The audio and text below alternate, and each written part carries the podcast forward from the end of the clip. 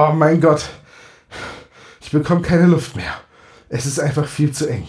Jetzt stell dich mal nicht so an. Ja, du hast leicht reden. Du bist hier drin ja auch nicht mit zwei Giganten eingefärcht. Nee, bin ich nicht. Aber mit einem Giganten und einem kleinen Wicht, der nichts anderes als meckern kann. Kleiner Wicht?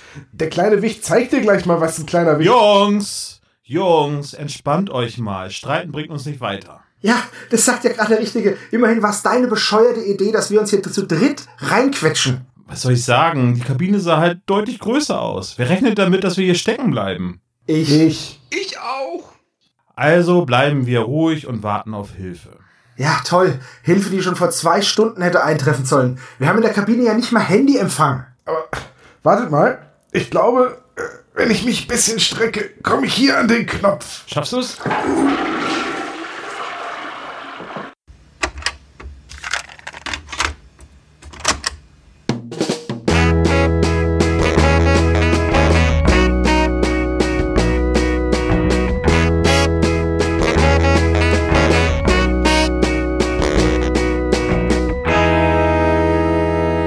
Spezial gelagerte Sonderpodcast. Drei Jungs analysieren jeden Fall. Hallo und herzlich willkommen zum spezial gelagerten Sonderpodcast. Mein Name ist Tom und ich begrüße meine beiden Kollegen, den Olaf Hallo. und den Sebastian. Servus. Und heute mit einem ganz speziellen Special Special Guest. Äh, Wir haben Fabian dabei von Stay Forever und den Rocket Beans. Hallo, vielen Dank, dass ich ähm, da sein darf. Vielen Dank für die, für die nette Ankündigung. So special, special bin ich natürlich gar nicht. Und ähm, es ist schön, immer bei einem Podcast über die drei Fragezeichen mitmachen zu dürfen, weil das einfach auch was ist, was mich schon sehr lange begleitet in meinem Leben. Und ähm, von daher echt euch vielen Dank, dass ihr mich gefragt habt. Zumal ich dann auch noch eine Folge gefunden habe, wo ich sage, das finde ich echt eine schöne Folge, weil natürlich sind irgendwann ja auch schon einige gute abgearbeitet. Und ich bin froh, dass wir heute über die Folge sprechen, über die wir sprechen. Das war ein richtig guter Zufall, ne? Wir haben ein Folgenvoting gehabt und da mit großem Abstand hat diese Folge gewonnen. Und dann hast du auch uns ja noch zugesagt, dass du gerne über diese Folge sprechen möchtest. Und dann haben wir gesagt, das passt ja sehr, sehr gut zusammen. Ja, das passt da einfach wirklich wie Faust aufs Auge, weil ich hatte dich eingeladen, Fabian, du hast zugesagt und gesagt, die Folge und ich habe geguckt, okay, die ist gerade in der Abstimmung und die wird hundertprozentig gewinnen und sie hat auch gewonnen mit äh, 110 Stimmen Vorsprung oder irgendwie so auf die zweitplatzierte Folge. Also die hat 58 Prozent der Stimmen bekommen und wir haben immer drei Folgen im Voting. Ja, ich kenn, weiß jetzt nicht, welche anderen beiden Folgen im Voting waren, aber seien wir ehrlich, die Folge, über die wir sprechen, ist auch eine sehr gute Folge tatsächlich. Ich würde sogar fast dazu gehen, übergehen und sagen, es ist ein moderner Klassiker. Ich glaube, ich kenne niemanden, der diese Folge nicht mag. Wir reden nämlich heute über den Todesflug. Genau. Und wie jeder weiß, ist der Todesflug unfassbar gut.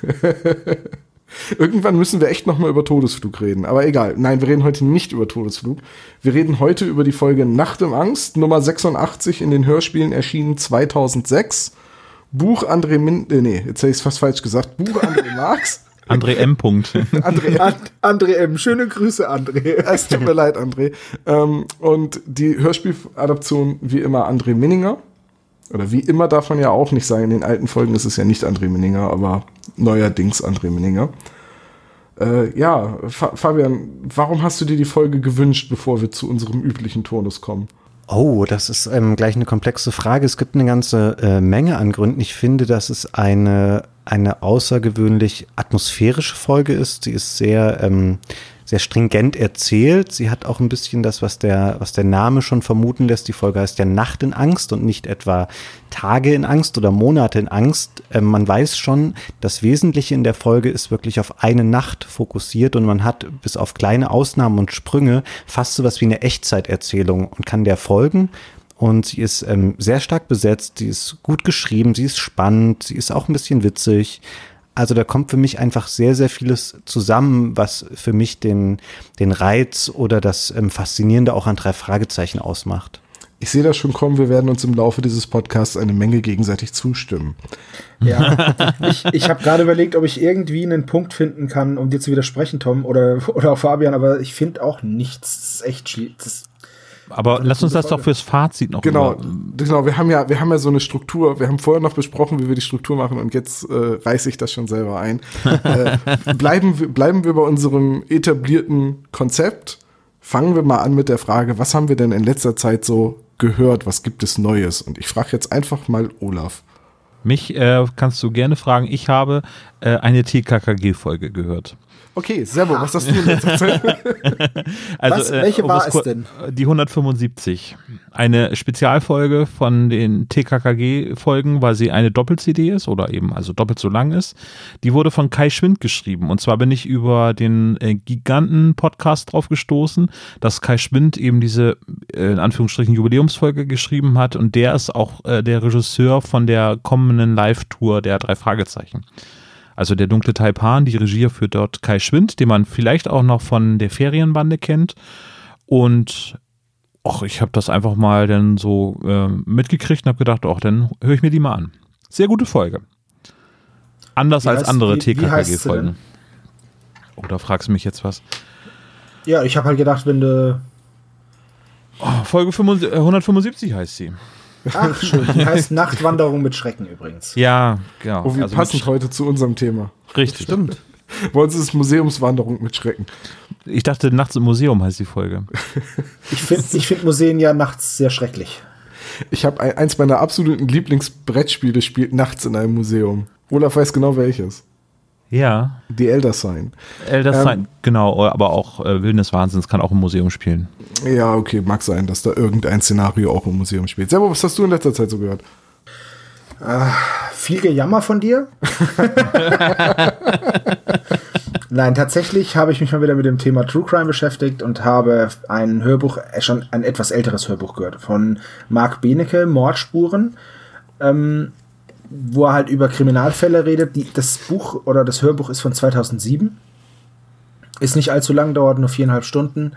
Ähm, ist aber, also er liest es selbst und er ist ein fantastischer Kriminalbiologe und ein nicht ganz so fantastischer Vorleser. Man kommt dann da rein, aber man merkt einfach, dass es nicht sein, es ist einfach nicht sein Metier. Er kann saugute Vorträge halten, da war ich auch schon drin. Ähm, die sind wirklich super unterhaltsam, spannend und dem Thema entsprechend aber auch witzig gemacht. Also, obwohl es ja ein ziemlich unschönes Thema ist, dieses True Crime Zeug, ähm, schafft das, da das das Ganze mit ein bisschen Humor aufzulockern. Ähm, dieses Hörbuch Mordspuren gibt's auf Spotify, aber das ist schon nicht ohne. Also am Anfang geht's eben um Kannibalismus. Das muss man. Huh, also das ist nicht für jeden was. Ich, werd- dachte, du wolltest jetzt gerade sagen, das muss man mögen. Das muss man, Kannibalismus muss man mögen, ja. Also nein, es ist schon, es ist schon, er ist halt ein Wissenschaftler, der sich mit diesem Thema auseinandersetzt und er beschönt halt nichts. Er beschönigt nichts, er nimmt da kein Blatt vor den Mund, er ist da halt einfach, er nennt halt die Fakten und die sind halt einfach nicht appetitlich. Und das muss man, ähm, muss man halt vertragen. Ich wollte es nur sagen, nicht, dass jemand sagt, hey cool, da kann ich ja ein Jahr, kannst du reinhören, gerne, mach das. Aber nicht beim Essen. Aber nicht beim Essen, genau. Und vielleicht auch nicht, wenn das jetzt das erste Mal ist, dass du so einen Kontakt hast mit True Crime. Dann vielleicht lieber doch nicht. Oh, äh, da wollte ich dir übrigens noch gesagt haben, dass jetzt der goldene Handschuh auch ins Kino gekommen ist. Ja, als und Olaf, Verfilmung. wir müssen da unbedingt reingehen und Ja, dann das wollte ich reden. gerade sagen, ja. Nicht, weil wir, äh, ja. Aber ja, auf jeden Fall, bin dabei. Ich habe den ersten Track wieder zu den spezial gelagerten Hörspielen von Mordspuren. Nur mit starkem Magen bitte hören.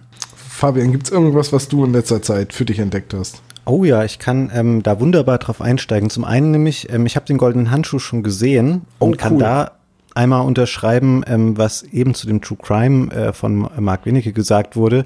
Da muss man auch ähm, wissen, worauf man sich einlässt. Es ist schon ein sehr, sehr eindringlicher und unangenehm zu schauender Film und thematisch ähnlich gelagert. Ich habe auch einen True Crime Podcast gehört, über den, äh, auf den kam ich über euch. Das wurde hier mal empfohlen. Das ist nämlich der Mordlust Podcast von den zwei Journalistinnen. Super Podcast, ja. Ähm, ich finde das auch gut. Ich, äh, das ist ähm, bisschen seltsam bei diesen True Crime Dingern, weil man natürlich, äh, also das ist so ein bisschen komisch, dass die Faszination oder das Interessante sich daran sich auch aus so realen Kriminalfällen ergibt. Man hat da immer so ein bisschen flaues Gefühl, wenn man sich das anhört, aber die machen das sehr sympathisch, sehr charmant. Ich finde das einen sehr ähm, gut hörbaren Podcast und ansonsten ähm, das ist einfach aus meinem privaten, aber auch äh, beruflichen Interesse heraus bedingt, höre ich natürlich viel Spiele-Podcasts und da gibt es jetzt auch was, was noch relativ neu ist. Ähm, das nennt sich ABXO B-Side Ähm, das machen zwei Kollegen von mir, der Ilias und Sebastian, die auch in verschiedenen äh, Positionen bei der Rocket Beans arbeiten. Und ABXO war ursprünglich mal eine Videoreihe, die die gemacht haben und jetzt ähm, bereiten sie das in Podcast-Form auf und es ist ein sehr schöner ähm, Spiele-Podcast, wenn man in dem Bereich sich mal was Neues anhören möchte. Hm, packen wir in die Shownotes mit rein. Ja, und ich kann auch mal die erste Folge davon in die. Oh, ich muss mal gucken, ob man Podcasts zu einer Playlist dazufügen kann. Ich glaube nicht. Nee, wenn sie bei Spotify sind. Ja, bei Spotify sind sie. Ich muss mal so. gucken, ob das geht. Ich schaue mir das mal an. Jetzt, ich muss jetzt eine meiner absoluten Wissenslücken mal wieder offenbaren. Ich habe jetzt von Sebastian schon so oft der goldene Handschuh gehört und dass das ein Buch von Heinz Strunk ist. Und ich höre sehr viel Deutschlandfunk und da ging es in letzter Zeit immer um diesen Frauenmörder Fritz Honker. Mhm. Und ich habe das nie miteinander in Verbindung gebracht. Und ich habe hab vorhin, ja, ich habe vorhin bei dir, Fabian, auf der Twitter-Seite de, deinen Tweet über Willy Honker und die Schokoladenfabrik ja. gelesen. und habe gedacht so, warum ist dieser Fritz Honker in letzter Zeit in aller Mund? und jetzt kapiere ich erst, ah, das Buch geht und der Film gehen um diesen Typen.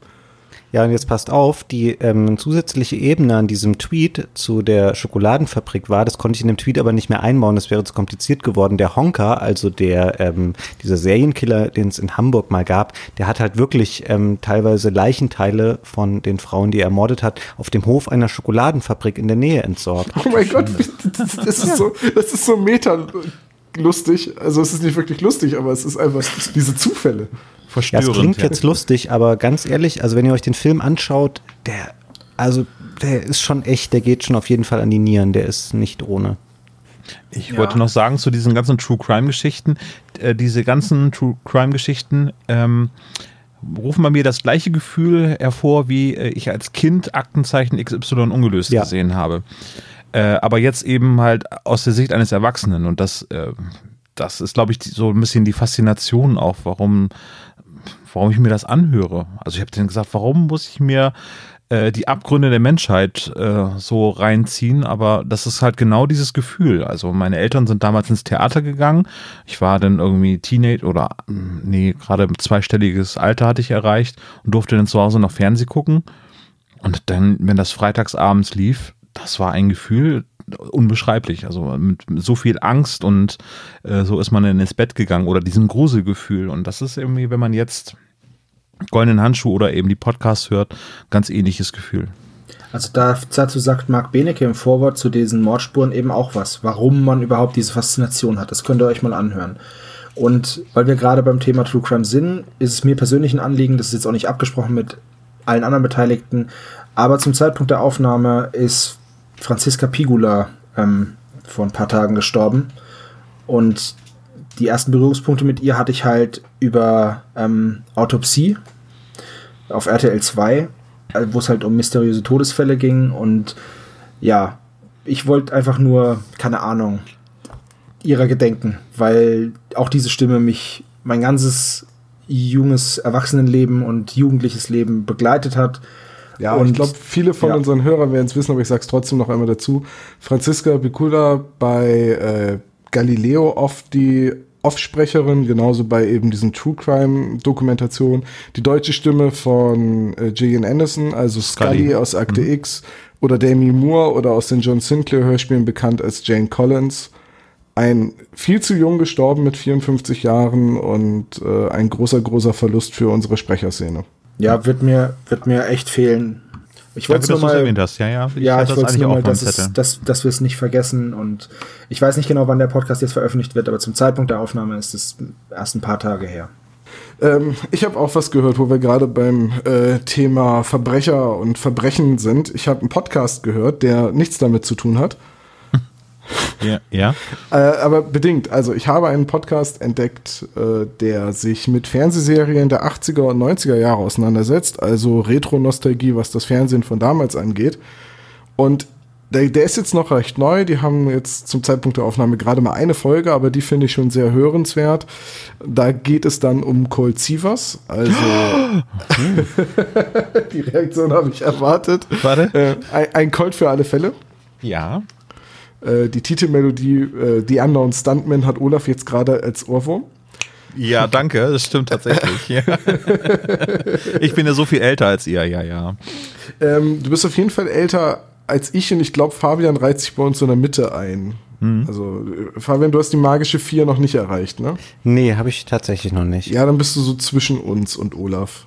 Ähm, und ich, ich kenne Cold Seavers nur, weil mein Bruder das früher auf dem Spielplatz als Kind immer gespielt hat. Also meine Serie ist es nicht, die habe ich nie gesehen. Aber ich fand diesen Podcast so unglaublich interessant. Aus so dem gleichen Grund, warum ich die ganzen Besprechungen bei Stay Forever von uralten Videospielen, die ich nicht kenne, äh, so interessant finde. Ja, witzigerweise dieses, äh, in der Golf-Folge kannte ich einige Spiele, weil ich Golf auch auf dem C64 gespielt habe. So, aber, ne, und aus, so aus dieser gleichen Faszination heraus finde ich es halt interessant, wenn über alte Fernsehserien en Detail gesprochen wird, wenn man die kennt, natürlich noch mehr, als wenn man sie nicht kennt. Aber ich fand die Folge über ähm, äh, Ein Colt für alle Fälle heißt es hier auf Deutsch, äh, schon, ja. Wie heißt denn jetzt dieser Podcast? Nee, das wollte ich jetzt bewusst nicht sagen.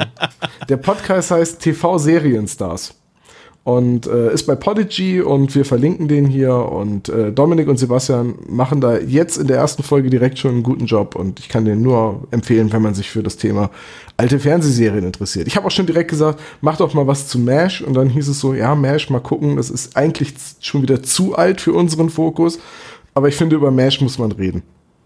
Ja, da würde ich aber auch sagen, also ich bin ein Riesenfan von Colt für alle Fälle. Ich bin, ähm, weiß jetzt schon, dass ich mir den Podcast runterladen werde. Bei MASH müsste ich sagen, da bin ich aber schon wieder raus dann. Ich auch. Weil da bin ich, glaube ich, zu jung dann noch so. Also das habe ich nicht wirklich verfolgt. Mir ist aufgefallen, dass sehr viele Sebastians podcasten. In jedem Podcast, über den wir geredet haben, waren Sebastian dabei, außer bei Mordlust. Ich würde bei Mordlust mal mitsprechen. Nein. Ähm, tatsächlich habe ich MASH in erster Linie gesehen vor ein paar Jahren, als ich mir von jemandem ähm, die elf Staffeln auf DVD ausgeliehen habe und die dann innerhalb von zwei Wochen durchgezogen habe. Ja, ich war da gerade zwischen zwei Jobs. Ich hatte sehr viel Zeit und ich hatte auch sehr viel Spaß. Ich habe da mein anderes Hobby, das Bemalen von Tabletop-Miniaturen, äh, bei vorangetrieben und habe elf Staffeln MASH geguckt. Das ist eine tolle Serie, auch wenn sie alt ist. Sollte man gesehen haben. Also Fabian, wir können dann gerne Colt für alle Fälle wegbinschen, wenn die dann Mesh angucken. Ja, warum nicht? Ich gucke ja so alle paar Monate oder so, oder vielleicht sind es auch nur alle zwei, drei Jahre mal nach, wie es eigentlich dem Colt-Darsteller so geht. Dem geht's Weil noch gut, Gefühlt war der ja damals schon auch nicht der Allerjüngste und dann freut man sich immer, ach cool, der lebt noch. Ähm, das ist immer ganz, ganz schön. Naja, aber der wurde ja komplett ja modifiziert. Der hatte ja sechs Millionen Implantate irgendwie drin. Wahrscheinlich das sieht der er einfach noch genauso aus wie früher. Ja. War das der 6 Millionen Dollar Mann oder der Unknown Stuntman jetzt? Beides. Beides. Das Beides. Ist, der, ist der gleiche Schauspieler.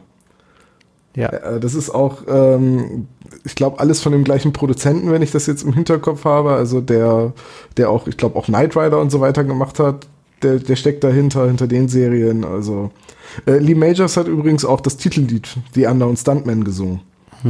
Und tatsächlich war wohl das Lied auch die Grund. Ach, ich darf, ich will das nicht alles jetzt erzählen, sonst hört niemand mehr diesen anderen Podcast. Hört diesen anderen Podcast so.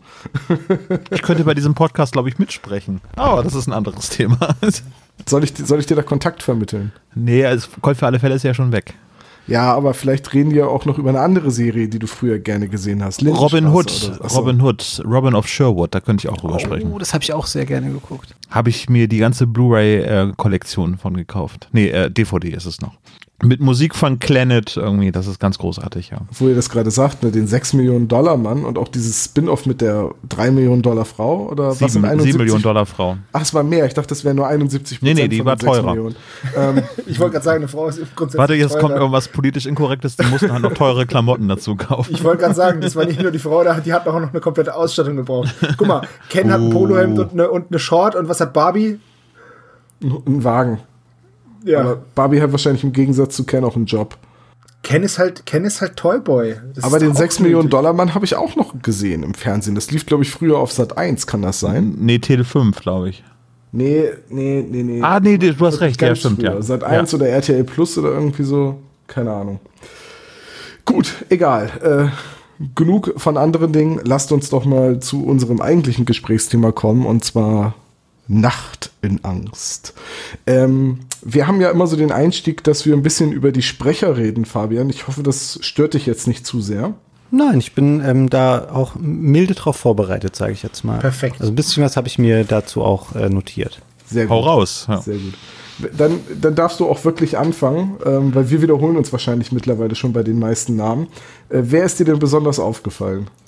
Also es gibt eigentlich, also die Folge ist ja nicht so zahlreich besetzt. Es gibt eher so ein überschaubares Ensemble, eben weil es auch zum Großteil der Folge an einem Schauplatz dann verbleibt und keine neuen Charaktere mehr dazukommen oder andere ausscheiden. Und es gibt ähm, im Wesentlichen, würde ich sagen, zwei Leute, die sich abseits der drei Detektive auszeichnen. Das ist zum einen der Museumsdirektor, Mr. Peacock. Ähm, der wird gesprochen von Helmut Ahner, den man auch aus verschiedenen anderen drei Fragezeichen-Folgen kennt, zum Beispiel dem Roten Pirat oder dem Superwal. Und Captain Joy, genau. Helmut, ja. Hm, ja. Helmut Ahner hat so eine, ähm, der hat so eine angenehme Stimme, die sofort ähm, so Bilder im Kopf entstehen lässt, dass man denkt, okay, das ist ein älterer, gemütlicher, so leicht schusseliger Typ, der da spricht. Ähm, der transportiert wahnsinnig viel mit in seiner Stimme, auch sehr liebenswert. Ähm, das finde ich, bringt er sehr, sehr gut rüber. Und der zweite für mich, äh, der raussticht, wäre der Sprecher des Alpha. Das ist der, der Chef quasi der Gangsterbande, die in der Folge auftritt. Der wird gesprochen von Achim Schülke, der zum Beispiel auch an anderer themenverwandter Stelle ähm, spricht er den Titus Jonas in drei Fragezeichen Kids. Und ähm, ich finde, dass der sehr eindringlich agiert in dieser Rolle als, als Alpha, als Agent, äh, als Gangsterboss, ähm, weil man merkt ihm klar seine Motivation an. Er ist sehr emotional involviert. Er ist auch überzeugt von sich und von seiner Kompetenz, die er hat als, als Boss dieser Bande. Und also ich finde, beide Charaktere sind eine echte, eine echt gute Bereicherung und, und die Sprecher machen einen ganz tollen Job, meiner Meinung nach. Das sind auch zwei Sprecher, die ich auf dem Schirm hatte. Also ähm, Helmut Ahner kenne ich persönlich noch aus DuckTales. Der spricht in den Butler, Butler Johann. Daher kenne ich die Stimme noch und natürlich aus diversen drei Fragezeichen Folgen. Und Achim Schülke kennt man natürlich auch aus diversen drei Fragezeichen Folgen. Und jetzt vor kurzem erst hat er in Fallout 4 eine Rolle gesprochen. Ah. Und zwar den Butler Cotsworth in der, also diesen Roboter. den, wie heißen die denn noch, die, diese fliegenden? Mr. Gazzi? Kann das sein? Tja, das müsste ich jetzt als Spieleexperte wahrscheinlich wissen, aber ich bin nicht so Fallout-affin, muss ich ganz offen sagen. Ich habe Fallout 4 auch nur den Anfang gespielt und ähm, ich weiß nicht, habe ich in diesem Podcast schon mal meine Fallout-Anekdote erzählt? Ich, also ich kann mich nicht dran erinnern und wenn, dann ist ja egal, hau raus. Also bei Fallout 4 gab es dieses tolle Feature, dass der Roboter, der Cotsworth, den man am Anfang hat, dieser Butler-Roboter, ähm, weil er halt so eine Computerstimme hat, also ne, egal in welcher Fassung das so ein bisschen drüber geht, der redet halt Ach ja, abgehakt. das mit dem Namen kommt Der, jetzt. Ne? der redet halt wie ein Navi und der kann halt Namen erkennen. Und ich habe halt meinen Charakter Tom genannt und dann flog halt dieser Roboter durch, durch das Raum und sagte, ah, Master Tom, sind Sie auch endlich aufgestellt? Und ich gehe so ein paar Schritte weiter und gucke mir das aus und denke, Moment, was hat die Computerspielfigur gerade gesagt? Dreh mich um, geh zurück und äh, klick den an. Kann ich Ihnen weiterhelfen, Master Tom? Ich so, ist das, ist das jetzt ein riesiger Zufall? Ich das Spiel neu gestartet und mich Markus genannt. Und er sagt, ah, Master Markus. Und ich so, okay, okay, okay, welche Namen kannst du noch? Und dann habe ich das rumprobiert und rumprobiert und habe dann irgendwann eine Liste im Internet gefunden, dass sie ihm auch diverse englische Schimpfwörter beigebracht haben, weil viele Spieler wohl in Spielen ihre Figur so benennen, weil sie ja weil man wird ja eh nicht angesprochen und es ist ja auch egal, wie die eigene Figur heißt. Sie ist ja nur ein Avatar für einen selbst. Aber er kann dann auch so Dinge sagen wie, ah, Mr. Fuckface. ja, den Rest des Spiels war ich dann Master Fuckface, also bitte. Also ich nehme das immer sehr ernst und nenne mich dann nicht so bescheuert. Äh, er hätte es erkannt, also Cosworth hätte es erkannt. Und ich stelle mir jetzt gerade vor, wie halt äh, Achim Schülke im Tonstudio steht mit einer Liste von 10.000 Namen und die vorlesen muss. Achim Stimmt, Schülke spricht, spricht übrigens auch äh, Jokey Schlumpf. In der alten Zeichentrickserie Die Schlümpfe. Heißt der echt Jokey Schlumpf? Ja, das ist, Ist der, das der, der mit den Geschenkpaketen? Ja, Ja. ach nein, echt jetzt? Ich dachte, der mit der Kochmütze. Ja, aber eigentlich ist der Erfinder dieser Pakete ist ja eigentlich ähm, der Koch. Ich weiß gar nicht, wie der heißt. Der heißt Torti. Torti und der macht ja da seine Kekse rein und dann kommt Jokey ja auf die Idee, dass man da Bomben reinpacken kann. Explodierende Pakete. Gott, wie lange habe ich nicht an die Schlümpfe gedacht? Ich hätte noch was zu den Sprechern. Ja, bitte. Und ich zwar auch, aber bitte. Ja, also Nico Fallen mir Minninger. ruhig ins Wort. Also. Entschuldigung. Nico Minninger äh, spricht der Bruder oder irgendwie ein Verwandter von André Minninger auf jeden Fall, spricht den Dog dort in dieser Folge. Und äh, CV von Michael Kwiatkowski, würde ich das jetzt mal äh, nennen, der spricht den, äh, genau, der wird äh, CV sprechen. Und die haben beide Jeffrey gesprochen. Und zwar hat Nico Minninger äh, im Bandes Voodoo den Jeffrey kurz gesprochen und in Das brennende Schwert ähm, war es Michael Kwiatkowski. Kwiatkowski. Also die haben sich da quasi die Rollen geteilt. Jo.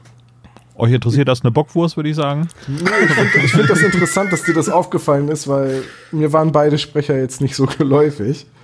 Nee, die, Also mir wäre es jetzt nicht so aufgefallen, weil ich finde, dass ähm, also zwei Charaktere aus dieser Gangsterbande, nämlich konkret Siwi und dann gibt es noch Ernie, ähm, die spielen halt wirklich ganz kleine Rollen gefühlt. Die sind dafür da, damit diese Bande aus fünf Leuten besteht, weil das so eine Zusammenhang mit dem Sicherheitssystem dieses Museums hat.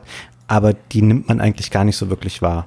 Ja, das sind klassische Nebenfiguren oder die sind richtig untergeordnet. Das sind eigentlich bessere Komparsen. aber sehr gut finde ich, dass sie Alpha Beth heißen. Also, ne? Ja, äh, Beth wird übrigens gesprochen von ähm, Katja Brügger. Genau, von Sopranos Eddie Falke, oder? Ja. Ja, ich muss das jedes Mal wieder erwähnen. Ja, Katja ja. Brügger spricht ja öfters mal in den drei Fragezeichen kleinere Rollen. Äh, ab und zu mal eine Krankenschwester oder hier mal jemanden, der was beobachtet hat. Und hier jetzt mal eine etwas größere Rolle für sie als Beth. Und ich, ich habe halt jetzt vor kurzem erst gerade wieder angefangen, die Sopranos zu gucken. Habe jetzt die erste Staffel schon wieder durch. Und diese Stimme ist so dermaßen mit dem Gesicht von Edie Falco für mich verknüpft. Also, äh, Carmela Soprano hat da jetzt gerade im Museum eingebrochen. Das ist einfach so. Und, und deswegen sah Alpha, obwohl es ein anderer Synchronsprecher ist, für mich auch sofort wie James Gandolfini aus. Ähm, ich finde bei, bei Beth, ähm, die finde ich interessant, weil sie äh, bringt sehr gut diese, ähm, die Anspannung rüber, unter der die Gangster auf jeden Fall stehen. Die wissen, es geht da für sie echt um viel Geld oder eben auch um eine sehr lange Zeit im Gefängnis und sie wirkt permanent sehr, ähm, sehr aufgeregt und fast so an der Grenze zur Hysterie und weil sich ja dann alles auch nicht so entwickelt, wie sie sich das vorgestellt haben, das ähm, bringt sie sehr, sehr gut rüber in ihrer Rolle. Ich, ich finde alle, alle Sprecher in dieser Folge ganz besonders herausragend. Also selten habe ich so eine Folge gehabt, wo wirklich alle Charaktere wirklich so gut in dieser Rolle drin sind. Ist euch denn aufgefallen, dass bei der Verbrecherbande die Decknamen der einzelnen Mitglieder die ersten fünf Buchstaben des Alphabetes sind? Deswegen meinte ich ja. Alpha Beth heißen die, ja, genau. Ach so, Alpha, Beth, dann Seaweed, Seaweed, Dog, Doc und Ernie. Genau. Ziemlich cool. Dog wird übrigens im Buch auch mit einem Bulldoggen-Gesicht beschrieben. Also da ist Nomen est Omen. Der, der redet auch sehr, äh, äh, sehr hundisch. So viel sagt er gar nicht. Er sagte nur, ich muss mal pinkeln. ja. Ja, darüber wird da auch noch zu reden sein, weil Ja. das ist eine der lustigeren Stellen in der Folge. Wollen wir denn mit der eigentlichen sein. Folgenbesprechung loslegen? Außer aus die Randbemerkung 99 ist diese Folge erschienen.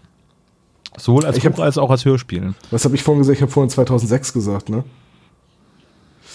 Das war die Collectors Edition, glaube ich. Ach, deswegen. Und Ich habe mich schon gefragt, wo ich die Zahl hernehme. Ja, ja, die Collectors Edition, ich sehe es gerade.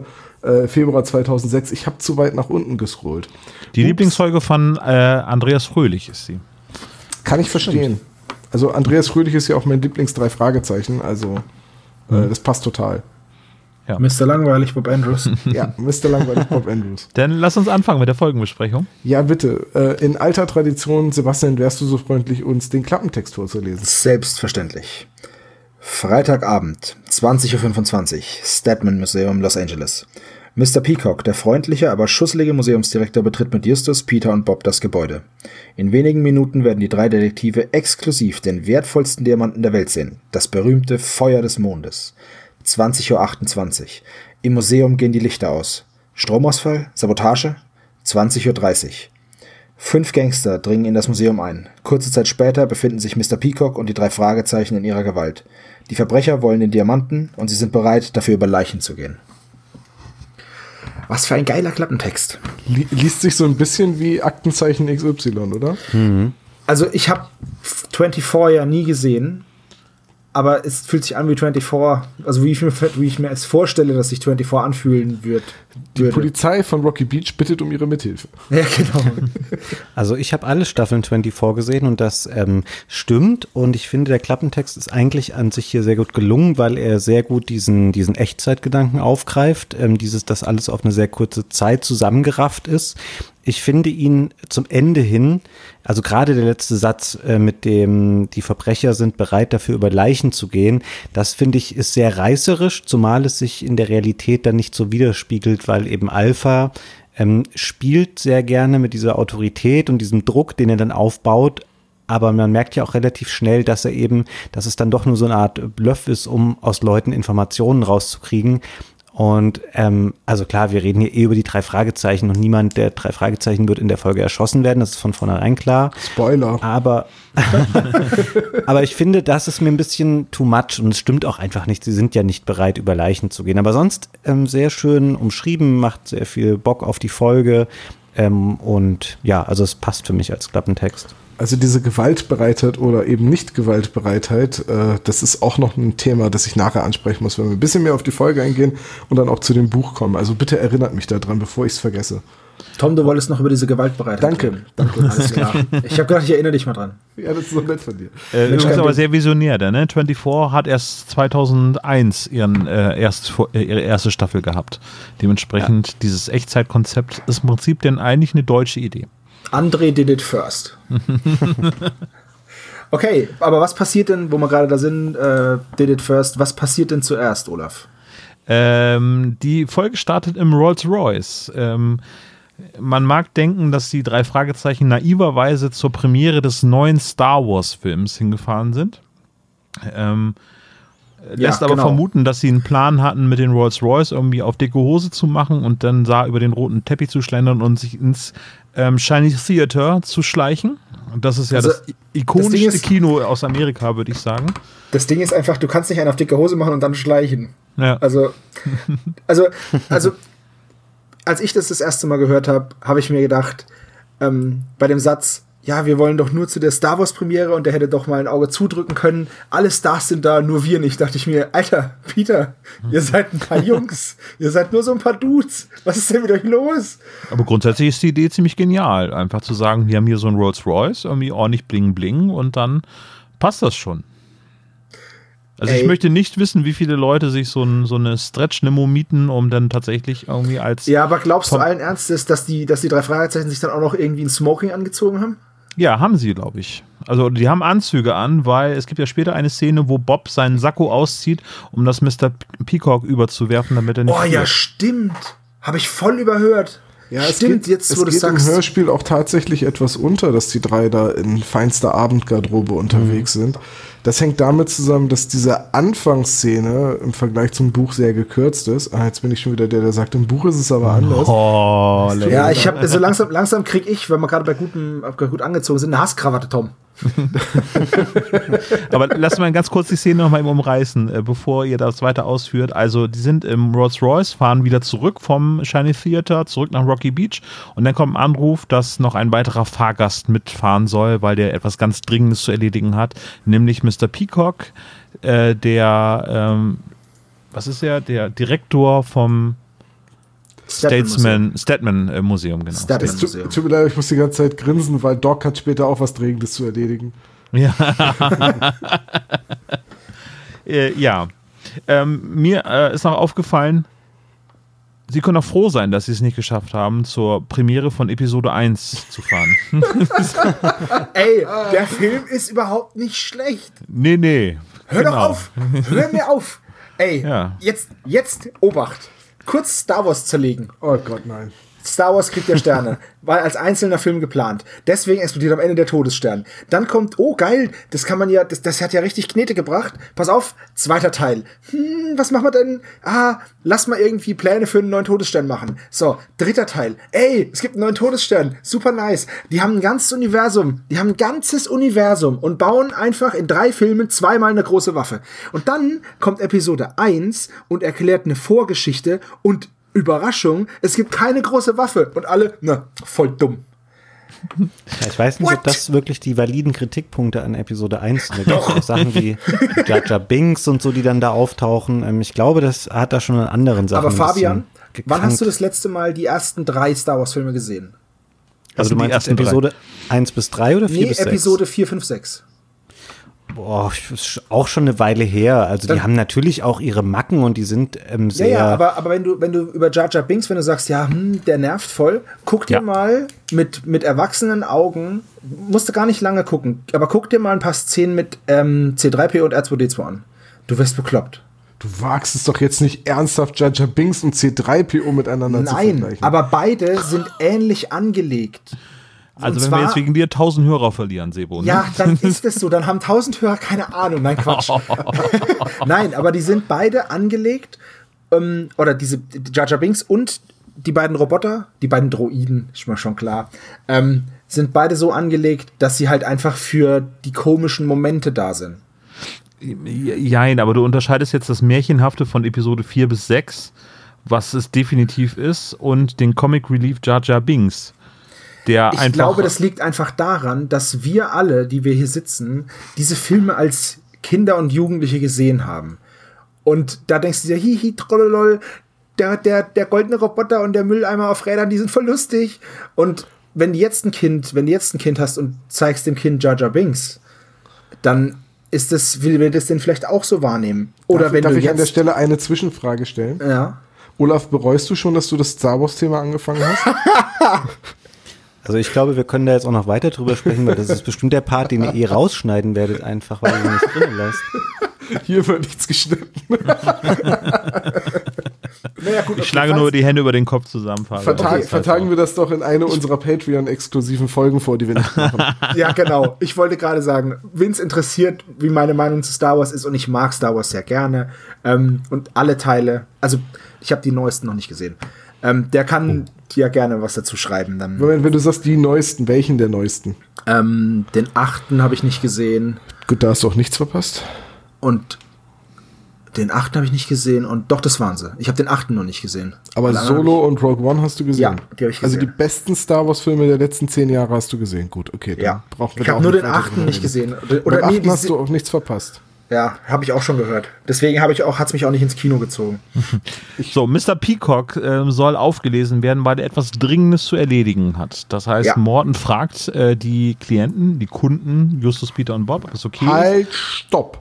Jetzt rede ich. Bevor wir jetzt zu Mr. Pico kommen, möchte ich einmal kurz sagen, warum die Jungs so naiv äh, im Rolls Royce sitzen. Nachdem sie im Kino nicht reingekommen sind. Ja, komm, hau raus, Tom, du platzt doch gleich. Nein, ich platze nicht gleich, aber ihr, habt mich. Du, du, blöd, Mann, ihr habt mich vorhin drum gebeten, dass ich das erwähne. Ja. Ja, jetzt ist, davon weiß ich nichts. Bitte. Äh, ja, und zwar ähm, ist es so, dass die drei hoffen, dass sie Karten für die Premiere kriegen über die Connections, die Peters Vater in die Filmszene hat. Und als das nicht klappt und äh, sie schon verzweifelt sind, kommen sie dann auf die Idee, wir können ja einfach versuchen, uns mit dem Rolls Royce, schick angezogen sind wir ja schon, einfach reinzuschleichen. Das schlägt dann kolossal fehl. Und dann ist es eigentlich wie im Hörspiel, Morton hat das erwartet, dass das nicht klappt und hat deswegen in einer Nebenstraße gewartet und äh, sieht dann, wie die drei aus der Gasse zwischen dem Kino äh, hervorkommen und hält dann an und nimmt sie wieder mit. Wie geil, ist, wie geil aber auch Morten ist, oder? Na, das klappt eh nicht. Aber Morten- ich sag mal nix. Morton ist super und es ist schade. Also im, erstmal das Hörspiel ist eigentlich genau die gleiche Handlung wie im Buch. Es ist nichts großartig weggelassen. Es sind nur ein paar Szenen gekürzt und das trifft leider immer Morton, weil er mit Justus ja im Dunkeln im Fahrstuhl festsitzt den Großteil des Falles über. Und da die ganzen Dialoge wie Justus und Morton dann überlegen, wie sie aus dem Fahrstuhl rauskommen und wie sie dann versuchen, die, die Luke zu entdecken und immer mit dem Feuerzeug Licht machen und so. Diese Szenen sind halt gekürzt im Hörspiel, weil sie halt auch zur Handlung nicht viel beitragen. Die, die sind eigentlich nur Atmosphäre. Aber es ist sehr schade, weil wir dadurch weniger in den Genuss von Andreas von der Meeden kommen. Ja.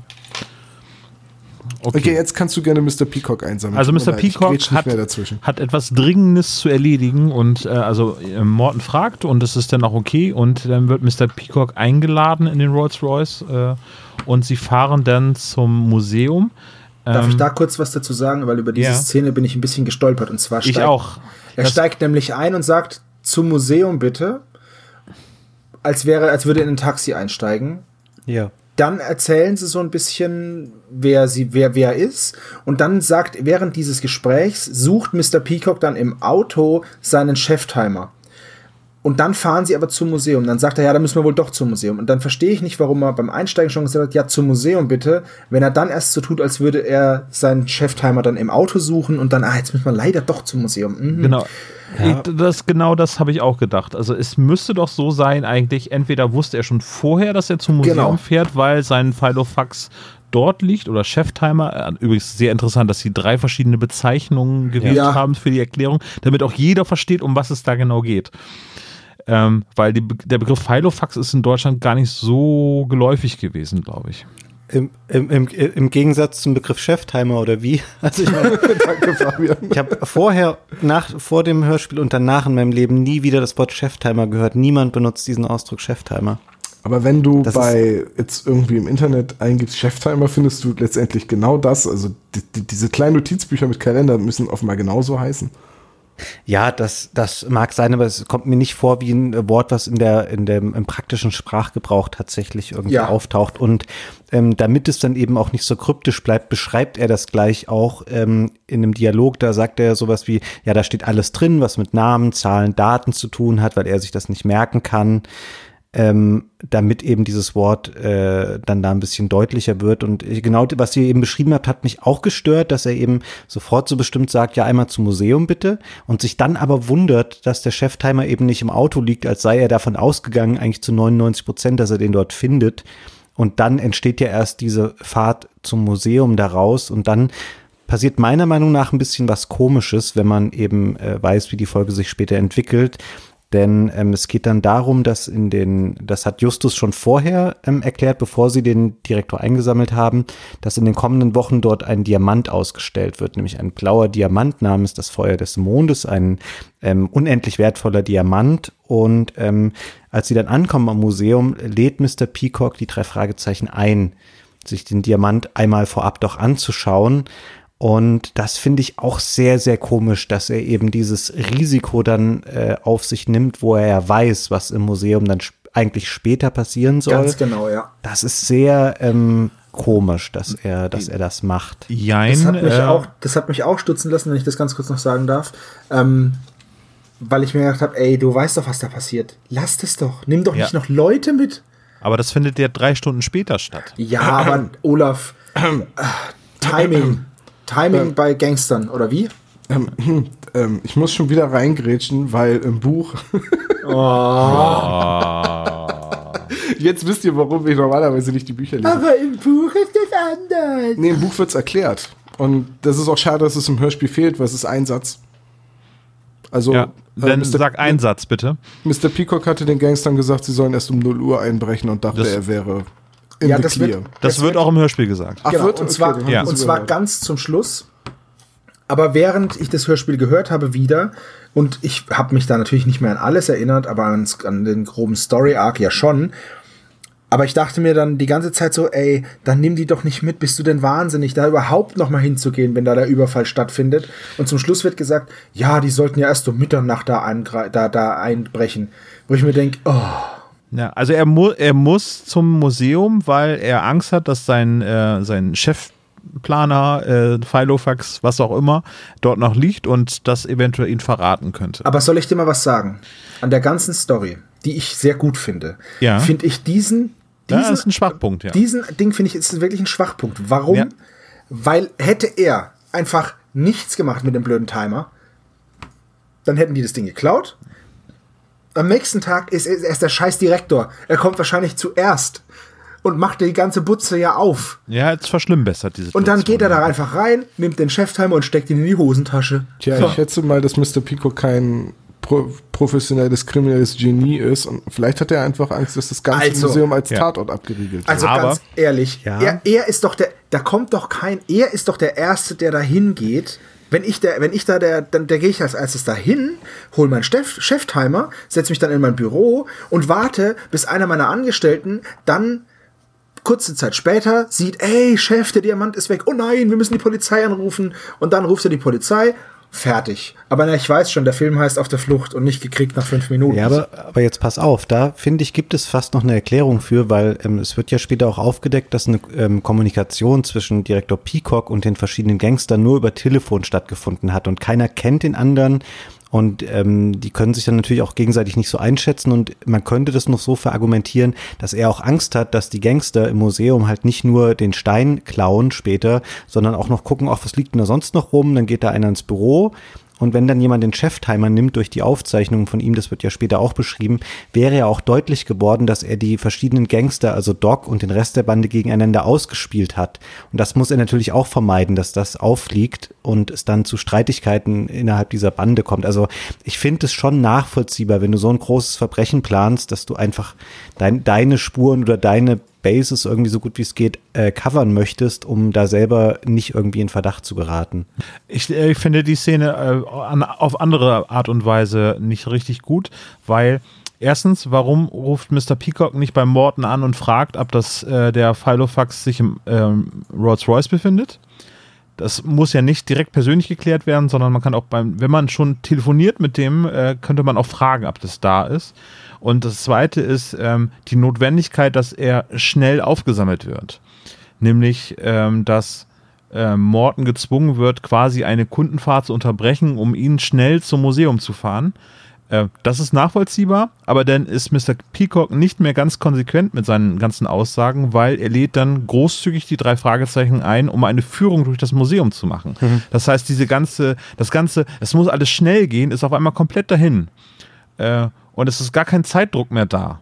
dann hätte er auch quasi zu Fuß zum Museum gehen können oder mit dem Taxi ne, äh, fahren können oder irgendetwas anderes. Aber es wird diese äh, Geschwindigkeit aufgebaut, dass der jetzt aufgesammelt werden muss und dann innerhalb des Gespräches ist es völlig egal, dass es einen Zeitdruck gibt. Und das ist leider irgendwie, naja, weiß ich mhm, nicht. Das stimmt. Das ist das, was mir aufgefallen ist. Aber das ist, wie gesagt, Jammern auf hohem Niveau, weil danach ist das eigentlich völlig egal. Ja, es ist halt einfach nur dieser Moment, wo ich mir gedacht habe, ach, Peacock, du verhältst dich wirklich blöd. Und der Plan, den er hat, ist eigentlich saugut. Ja. Also wirklich, dieses ganze, dieser ganze, weil der, der ist nicht doof. Nee. Aber er vergisst sein wichtigstes Utensil. Das würde mir niemals passieren, wenn ich so einen ausgeklügelten Plan habe. Und dann vergesse ich meinen Cheftimer. Und dann aber auch, dann hat er auch nicht die Nerven, um zu sagen, okay, ich bleib jetzt ruhig. Nee, dann macht er, okay, dann, dann holt er ihn, dann will er ihn holen. Und dann macht er den nächsten Fehler, weil er sich dann denkt, naja, ich habe ja noch ein paar Stündchen Zeit. Ja. Gott, mir, mir wäre so der Arsch auf Grundeis gegangen, wenn ich Peacock gewesen wäre. Okay, Szene 2, Ankunft äh, am Museum. Äh, das Ding mit der Alarmanlage habe ich die Szene genannt. Ähm, sie kommen an. Ähm, Mr. Peacock erklärt, dass das ganze Gebäude alarmgesichert ist und dass er 30 Sekunden Zeit hat, um die Alarmanlage zu entsichern. Äh, sie gehen ins Museum hinein, äh, der Strom fällt aus und sie bemerken, dass ähm, erstmal ist Justus zu faul, äh, die Treppen zu steigen und Nein, möchte er sich möchte dann Morten Gesellschaft leisten. Denn Morten hat einen gebrochenen Fuß. Ja. Gebrochenes Bein. Oder gebrochenes ja. Bein, ja. Aber er sagt, dass nee, aber er sagen tut er eigentlich was anderes. Er sagt nämlich, dass äh, er lieber Fahrstuhl fährt, weil es äh, bergab, also die Treppen runter, weniger anstrengend ist. Ja, er sagt halt, wir gucken uns noch ein paar andere Sachen an, aber er fängt von oben nach unten an zu laufen, während die anderen halt von unten nach oben laufen. Richtig, genau. Er ähm, braucht nämlich die fachkundigen Erklärungen des Museumsdirektors nicht, denn er weiß das alles schon. er ist Justus. Ja. Äh, Strom fällt aus, Justus und Morton hängen im Fahrstuhl fest und Mr. Peacock ähm, ruft die beiden Jungs zur Ordnung, weil er Stimmen und ähm, ähm, vernommen hat, dass sich noch weitere Personen im Museum aufhalten. Ähm, dann gibt es eine klare Aufteilung. Ähm, Peter soll äh, den, den äh, Diamanten, sichern. Genau, und die anderen, also er und ähm, Bob wollen gucken, wer sich denn da in das Haus geschlichen hat. Naja, die wollen eigentlich in die Sicherheitszentrale, um die Polizei zu rufen. Oh, stimmt, ja, du hast recht, ja, genau. Darum ja. geht's. Und ja. äh, dann sagt ja, glaube ich, Bob, ja, aber wenn jetzt in der Sicherheitszentrale, wenn jetzt der Strom aus ist, dann ist ja jemand in der Sicherheitszentrale, nicht wahr? Ja. Genau, und dann kommen Hans Gruber und äh, Konsorten und äh, Alpha, äh, Alpha, Beta, äh, Gamma, Delta und so weiter. Ähm, und ja, schalten Mr. Peacock aus, indem sie halt eben Knüppel auf den Kopf oder auf jeden Fall bewusstlos schlagen und äh, Bob wird festgehalten von denen. Nee, Ja, Moment. Peter schaltet schnell und schlägt die Vitrine ein und klaut den Diamanten. Richtig. Also, der wird, es wird ganz kurz nur, Peacock wird nicht sofort K.O. geschlagen. Nein, er, er er, interagiert noch, nein, er interagiert noch mit den, mit den ähm, Bösewichten. Und ich, also wenn man es zum ersten Mal hört, die Folge, dann weiß man nicht, dass er da was mit zu tun hat. Das ist wirklich eine, das ist eine gute schauspielerische Leistung. Er hat also ganz unmerklich seine Stimme ein bisschen höher gemacht, ne, glaube ich. Also so hatte ich das Gefühl, dass er auch schon da versucht, ähm, nicht als ähm, Deep Throat äh, oder The Voice The Voice, ähm, ja. Genau, also Stimme. Die, die Stimme äh, in Erscheinung zu treten, sondern er spricht ein ganz bisschen anders als im Rest der Folge, habe ich das Ja. Gefühl. Was ich interessant finde, ist, wie er K.O. geschlagen wird, ist halt geil. Die stehen da und ich stelle mir das halt vor, ja, okay, die, die Gangster stehen halt vor denen und er sagt dann, Mr. Peacock sagt dann so, Bob, Junge, ich hol Hilfe. Ist so, what? Was ist das? Vorsicht, eine Ablenkung? Und dann geht er einfach. Also so und wird dann K.O. geschlagen. Was hat er denn gedacht? Ja. Egal, also ich würde sagen, Wobei- mega wobei, ich tolle muss aber auch- Szene. Ich muss aber auch ganz ehrlich sagen, was ich mir auch gedacht habe beim Hören. Mr. Peacock ist ja die Stimme. Wie kann er verhindern, dass er die ganze Zeit mit denen reden muss? Und Er vielleicht. stellt sich schlafend, nachdem er K.O. gehauen wird. Genau. Vielleicht, klar, er kriegt einen Schlag, aber vielleicht bleibt er auch einfach nur liegen und tut so. Das kann ja keiner, keiner überprüft es. Bob Mensch, dann Sebastian, später. hast du auch das Buch gelesen? Nein, aber ist es so? Ja. Später Ah, das kippen, kippen sie ihm das Wasser ins Gesicht und er ist zu schnell wieder wach und dann sagt Alpha, na, kann es sein, dass sie sich die ganze Zeit nur schlafend gestellt haben? Das ist Direkt richtig smart von ihm. Ja. Weil dann, es wirkt auch schlagartig weniger dumm dadurch, weil ich habe genau das gleiche auch gedacht. Man stellt sich vor, wie diese ältere Herr, wie die sich so direkt gegenüberstehen und sagt, der Junge, ich hol Hilfe. Und dann, es ist klar, dass er einfach da nicht entkommen kann. Aber wenn das natürlich seine Motivation war, dann ziehe ich jetzt meinen Hut und sage, das war extrem schlau von ihm, was er macht. Ja. Wir können auch mal, ihr, ihr könnt auch gerne mal weiter Hüte ziehen für mich, weil ich bin da selber drauf gekommen, ohne Buch. Aha. Uh. äh, aber also, es gibt ja, äh, bei Serien gibt es ja irgendwie so, so, ein, so eine Zeit, wo erkannt wird, äh, wann einen die Serie gefesselt hat. Und in dieser Szene, da hat mich die Folge komplett in den Bann gezogen. Also, ne, die, die, die, dieses ganze Szenario wird aufgebaut. Also, man spürt dieses Museum, da- man spürt förmlich, dass es dunkel ist und dass dies äh, alles eine bedrohliche Lage ist für die drei Fragezeichen. Oder eben für, für Bob auf jeden Fall. Und ich finde es auch äh, gut gemacht, dass eben die äh, Protagonisten sich so aufteilen und dass man quasi drei verschiedene ähm, Gruppen da am Anfang hat oder drei verschiedene Parteien ähm, mit Justus und ähm, Morten im Fahrstuhl. Dann hast du Bob und Peacock und äh, Peter ist ja noch mal alleine unterwegs. Und sowas finde ich auch immer ganz spannend, als wenn alle so äh, wie Hühner auf der Stange zusammen an einem Ort sind. Und das ähm, ja, macht eben auch die, die Möglichkeiten vielschichtiger, was dann da passieren kann. Das ist schon auch ganz gut abgeguckt, einfach, glaube ich, von guten Kriminalfilmen, dass man eben die Leute da so ein bisschen verteilt und dadurch ähm, verschiedene Möglichkeiten sich einfach auftun, was dann passieren kann. Genau. Was ich ganz erstaunlich finde, dass dann, ähm, also als Peacock wird ja dann äh, quasi ohnmächtig geschlagen von Alpha und Bob zieht ihn dann von der Tür weg, von dem Büro, in dem sie dann liegen und dabei schnappt er sich den Schlüsselbund. Und da muss ich sagen, das ist natürlich auch ein, ein krasser ähm, äh, Fehler einfach der Gangster oder so ein Ding, was sie übersehen, gerade Alpha, der immer sehr souverän wirkt und sehr durchdacht, dass sie nicht selber auf die Idee kommen, mal zu gucken, was hat denn der Museumsdirektor oder hat der da einen Schlüsselbund vielleicht auch in seiner Tasche ähm, und dass Bob den dann einfach an sich nehmen kann, das ist schon sehr überraschend in dem Moment. Da habe Ja. ich mal eine Frage an euch. Und zwar sagt Alpha ja zu Bob, hier los, zieh ihn wieder in, ins Büro. Ich will mir die Hände nicht schmutzig machen. Was genau an Direktor Peacock ist denn jetzt so schmutzig? Oder ist das Ich- einfach die volle Verachtung Ja. für diesen Schnösel, die da aus Alpha Also spricht? so, so habe ich es so hab ich's auch wahrgenommen, dass es eben dieses, diese Verachtung ist oder diese Ja. Geringschätzung, dieses vielleicht, ich meine, der heißt Peacock V. Ähm, Ja, der Name ist wieder sehr gut gewählt. der Name ist Programm, ja. Und ähm, er ist ja auch schon so ein bisschen am Anfang, sagt er ja, wo sie sagen, äh, ja, ich kann euch eine Privatführung geben, so fragt ja einer von den dreien, ja, ist es nicht verboten? Ja, eigentlich schon, aber haha, ich bin ja der Direktor. Dann, äh, das ist halt so ein bisschen so, wo ich mir gedacht habe, ja, du bist schon so ein bisschen, bist schon so ein bisschen cocky gerade. Hm? Aber warte mal eben ganz kurz, ne? Der lässt sich mit einem Rolls Royce chauffieren, ne? Also, Ja, richtig. Anstatt dass er sich ein Taxi ruft. Also, ist also schon nehmt ihr das auch wahr, dass Alpha Ja. halt einfach von diesem reichen Schnösel angewidert ist? Ja, Richtig, Alpha, genau. Alpha ist so ein, so, ich stelle mir so ein bisschen den so, so Robert De Niro mäßig vor. So ein abgebrühter ähm, Typ, der halt, weiß ich nicht, so seinen eigenen Kodex hat und so ein, einfach ein Berufsverbrecher ist. Also, der macht das nicht zum ersten Mal und der auch später dann im Gespräch mit Bob, wo sie jetzt dann eben alleine sind und Bob ihn so ein bisschen ausfragt, ähm, der war, fällt der Satz, ja, Bob fragt ihn, wollen Sie den Stein denn nicht für sich selber klauen? Und sagt er, ja, niemals, würde ich nie machen. ist viel zu schwer, den zu Geld zu machen. Aber der Typ weiß halt, was er macht. Der ist halt ein Vollprofi. also wie Hans Gruber im Prinzip, tatsächlich im Nakatomi Plaza. Ja, also, ja. Während zum Beispiel Beth, die dreht ja voll am Rad. Da passiert was, dann schreit sie rum, Alpha, Alpha! Und, und kriegt sich gar nicht mehr ein. Und Alpha ist immer Herr der Lage, immer. Also, das ist halt bis zum Schluss. Klar, dann wird er erwischt, aber trotzdem. Deswegen ist er der Chef und nicht die anderen, ja. Ja. Also er hat natürlich auch in sich auch so eine gewisse Überheblichkeit, die nicht so unähnlich ist dem Peacock, weil ähm, es passiert ja folgendes, also Bob nimmt sich den Schlüssel und Bob macht noch was anderes Schlaues, weil er sieht die ganze Technik und die ganzen Schalter und Hebel, die in diesem Büro sind.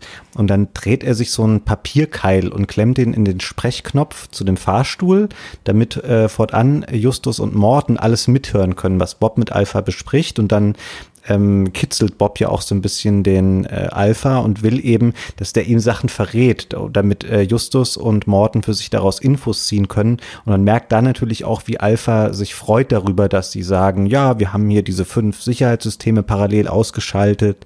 Und er findet es ja auch ein bisschen lustig und unterstellt Bob dann so von wegen, dass er daraus für sich was lernen wolle, um später selber so ein Meisterverbrecher zu werden. Ähm, also das müsste er alles auch nicht machen, aber man merkt, er findet sich natürlich selber auch ganz schön gut in der Position, in Ja. der er da ist. Und Und da ist so- verrät er dann eben auch, dass es diesen Auftraggeber am Telefon gibt, der nur die Stimme genannt wird, der eben den Verbrechern gesagt hat, wie können sie da in das Museum eindringen, ohne dass der Alarm ausgelöst wird. Aber äh, er macht das besser als äh, jeder Bond-Bösewicht, der James Bond einfach seinen tödlichen Plan irgendwie erklärt, sondern er hat halt das Gefühl, und das finde ich ganz charmant, dass er eben so das Gefühl hat, dass Bob auch zum Verbrecher werden könnte, wenn, wenn er eben nur eben die richtigen Sachen beibringt. Übrigens, ähm, das mit dem Schlüssel, dass er das nicht mitkriegt, da sieht man wieder, man muss die Leute sofort looten. darf, ich, darf ich sie looten, während sie bluten? Ja, aber äh, Bob ist sowieso ganz, ganz clever. Also ich finde, er ist jetzt nicht so der Oberchecker wie, wie Justus, aber er handelt sehr, sehr ähm, Ja. erfahren als Detektiv, finde ich. Äh, also eben diese Kleinigkeiten, den Schlüssel unauffällig an sich nehmen und äh, Dieses- dann so ein bisschen rum, versucht er halt irgendwie, ja. der spielt da ja so rum und so weiter. Alles finde ich ganz, ganz gelungen. Also, Gerade, ich finde den Schlüssel an sich nehmen gar nicht so episch, aber dieses, diesen Papierkeil da reinzustecken, das finde ich sauclever. Das ist noch cleverer als den Schlüssel, weil den Schlüssel hätte er auch übersehen können. Das, das kann ja sein, dass der Direktor den so tief in der Manteltasche hat, dass man den nicht sieht. Aber dass er diesen Papierkeil aus der Schreibtischunterlage da zusammendrückt und dann den reinsteckt in den Knopf, das ist echt gut. Ja, und das mit dem Zusammenspiel, dass Alpha sehr überheblich ist, äh, was sein Handeln angeht, passt das halt sehr gut ineinander hinein. Also es wird zu keiner Phase, finde ich, unglaubwürdig, wie beide ähm, da agieren in dieser Szene. Ähm, es geht ja dann weiter. Wir haben das eben so ein bisschen unter den Tisch fallen lassen, dass er ja vorher schon ähm, Beth und äh, noch jemanden weggeschickt hat, um eben äh, zu schauen, was denn nun mit dem Diamanten ist. Und ähm, die kommen dann da reingeplatzt und sagen, ja, der Diamant ist weg und derjenige, der den Stein geklaut hat, den haben sie nicht äh, wischen können. Und das ist dann so das erste Mal, wo Alpha ähm, so merklich die Kontenance dann ein bisschen verliert, weil, ähm, also er sagt dann auch, seine Kollegen seien Versager. Und es nervt ihn einfach, dass nicht alle Leute auf so einem hohen Niveau Verbrecher sein können wie er. Und dann macht er was, was super naheliegend ist, weil ähm, er hat natürlich dann schon die Verbindung hergestellt, dass er denkt, Bob und Peacock ähm, kennen die dritte Person, die eben dann noch in dem Museum ist und den Stein genommen hat. Das ähm, schlussfolgert er ja ganz richtig, auch wenn die anderen äh, Bob das abstreitet. Und er geht dann einfach los, nimmt Bob mit und sagt oder ruft dann in das Museum hinein von wegen, hey, du kommst jetzt mal raus mit dem Stein, sonst in zehn Minuten ähm, sind deine Kollegen irgendwie schlecht dran. Und da bin ich überrascht, das funktioniert ja schlagartig. Es gibt dann einfach ähm, einen Schnitt und dann kommt Peter ja in das Büro und stellt sich dann da quasi.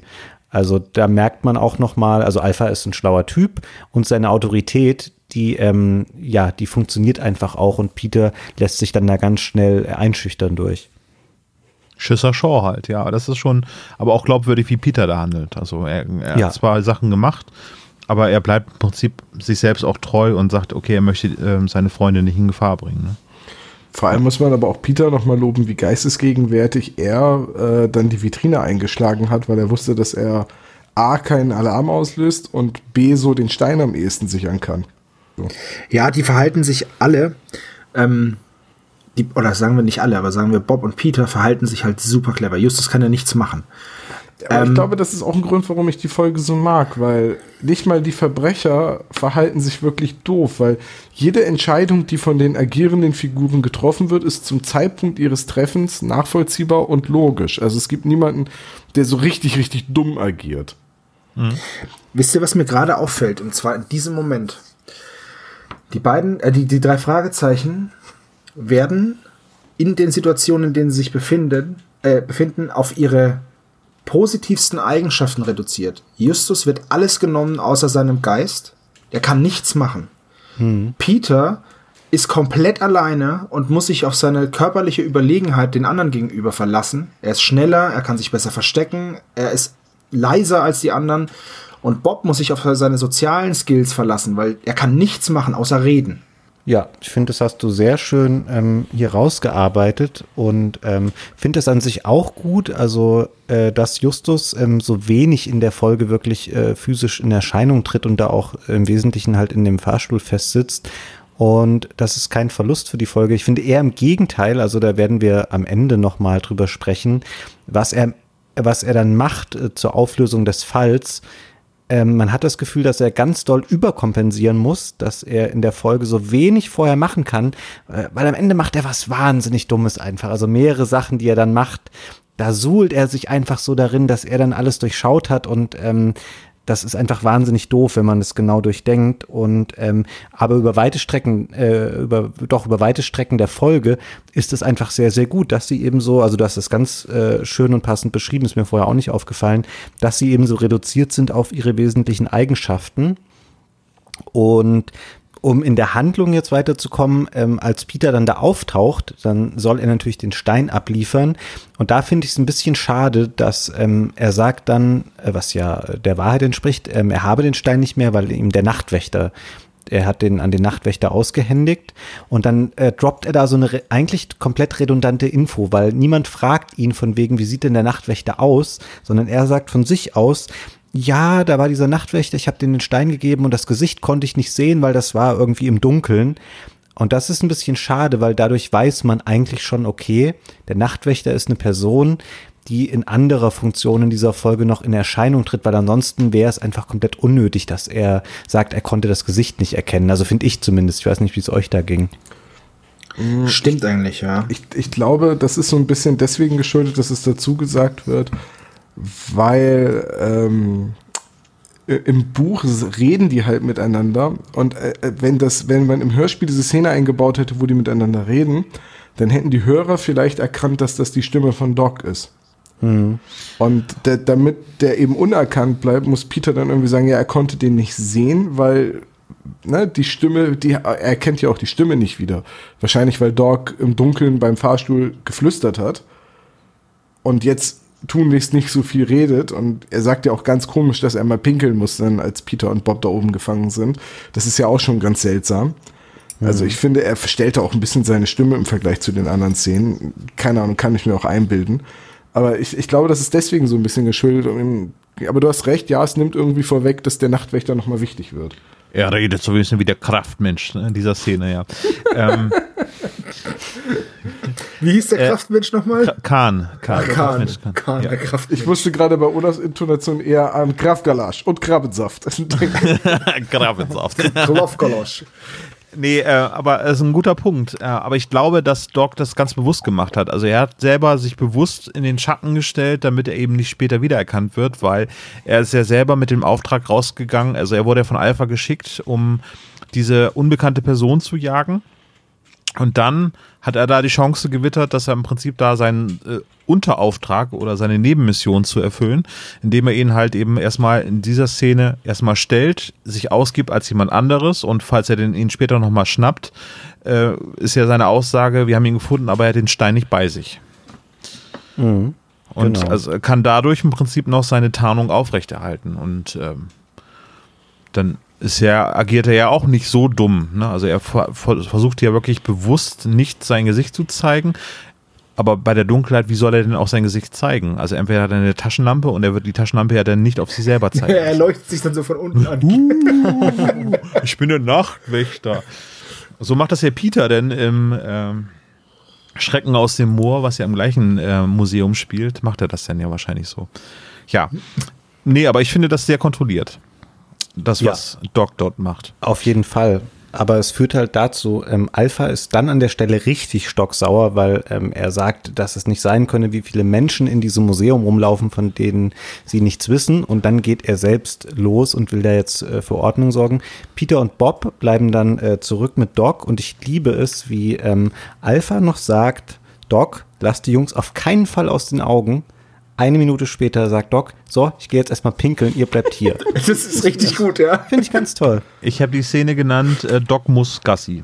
Ja, Aber, das ist sehr schön. aber ich finde diese Szene, wo Alpha sich aufregt, wie viele Menschen eigentlich in diesem Museum rumlaufen, die ist so wunderschön, weil in, der Ja. ganz, in dem ganzen Schauspiel spiel- spricht so viel Frustration mit und ähm, ich weiß nicht, wie es euch geht. Ich habe da sofort Pen and Paper Assoziationen gehabt, so in diversen Rollenspielrunden, wenn dann irgendwie das Abenteuer etwas chaotischer wird, weil ich als Spielleiter versuche, die Spieler zu verwirren. Diese Frustration, die da mitspricht, so wer spricht denn, wer spielt denn hier noch alles mit? Warum rennen hier denn nachts im Museum so viele Leute rum? Ich fand, Ja. die, ich fand es eine total, das ist so eine totale Gangster-Aussage, oder? Du, du bereitest dich auf was vor, klärst alles ab und dann latschen nicht nur der Direktor hier rum mit einem Jungen und noch ein Junge, sondern auch noch so ein bescheuerter Nachtwächter und er fragt ja auch noch, wie viele seid ihr denn noch? Also, das ist halt einfach, ich finde es so eine total nachvollziehbare, gangsterige Aussage. Ich weiß, Ja. gangsterig ist kein Wort, aber Jetzt schon. jetzt schon. Äh, nee, aber ja. Ja, das stimmt. Also ich habe eben ja schon zwei, drei Anmerkungen gemacht, dass sich das Ganze so ein bisschen wie Stirb langsam anfühlt. Und tatsächlich ist es ja auch so. Also ne, Hans Gruber ist ja auch so genervt, dass dieser eine Mensch, der da jetzt gerade durch das Hochhaus läuft und nicht unter den Geiseln sich befindet, dass er im Prinzip da die ganze Bande aufmischt. Und ich glaube, das ist, also würde ich jetzt mal unterstellen, sicherlich eine ganz große Inspirationsquelle, was ja auch in der nächsten Szene passiert. Also erstmal in dieser äh, Doc verschwindet relativ lange. Ähm, in der Zeit schaffen es Peter und äh, Bob mit Justus sich zu äh, unterhalten über die ähm, Sprechvorrichtung. Und äh, dann ähm, geht es eigentlich darum, dass Justus einfach alles mithört und die beiden versuchen dann zu fliehen. Das wäre dann schon die nächste Szene.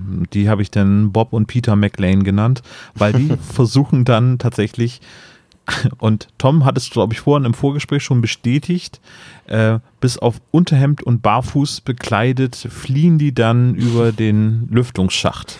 Nein, Unterhemd und Barfuß habe ich nicht gesagt. Das wäre natürlich sehr schön, besonders wenn sich denn die Diamanten so auf den Rücken kleben würden. Ähm, Und Holly Jonas ist im Fahrstuhl. Nee, aber tatsächlich ähm, zieht Peter auf der Flucht, auf seiner ersten Flucht vor eben den äh, Ernie und Beth und so, zieht er seine Schuhe und seine Socken aus und wirft die in einem Ablenkungsmanöver durch das Museum und ähm, verletzt sich auch am Fuß und hinterlässt auch eine Blutspur. Also wenn, wenn- wenn, wenn das nicht eine Anspielung, so eine ganz dezente auf den Ja. ersten Stirb langsam ist, weiß ich auch nicht. Was ich gut finde, ist, dass man in Socken wirft als Ablenkung. Nein, aber die, ich weiß gar nicht mehr, warum er die Socken auszieht. Nein, aber das aber die Schuhe auf jeden. Fall. Ja, wahrscheinlich zieht er die Socken aus, weil es halt sehr rutschig ist. Dann. Ja, genau, genau, das war auch der Grund, weil er nämlich auf der Flucht, er zieht erst nur die Schuhe aus und äh, nutzt dann die Ablenkung, um wegzulaufen. Also er lässt dann noch was auf die drauffallen, ganz klassisch, ein altes Wikingerschiff, ähm, und, und rennt dann vor denen weg und rutscht dann auf dem glatten Fußboden äh, im Museum aus und zieht deswegen dann auf der Flucht auch noch die Socken aus.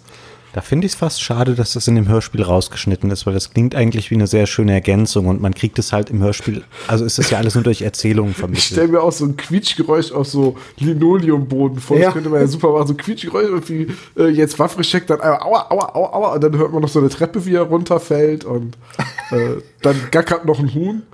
Also man könnte da eine super Slapstick-Nummer draus machen. Du hast nur gute Ideen. Ja, ich weiß. Aber was, was äh, Fabian gerade gesagt hat, ich finde es auch ein bisschen schade, weil ähm, Peter auch ein bisschen kurz kommt, weil er halt, es wird nur über ihn geredet, aber nichts aus seiner Sicht, bis er dann wieder da ist.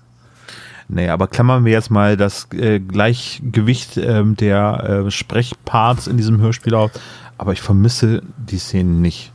Also ich finde, die Handlung ist so dicht äh, in diesem Hörspiel. Ja, ist sie auch. Ist sie auch. Äh, Das da stimmt kann man schon. auch gerne mal drüber hinweg äh, dass Justus nur am Ende irgendwie viel zu sprechen hat und äh, in der Zwischenzeit eher Bob und tatsächlich die Gangster am meisten äh, Sprechparts haben.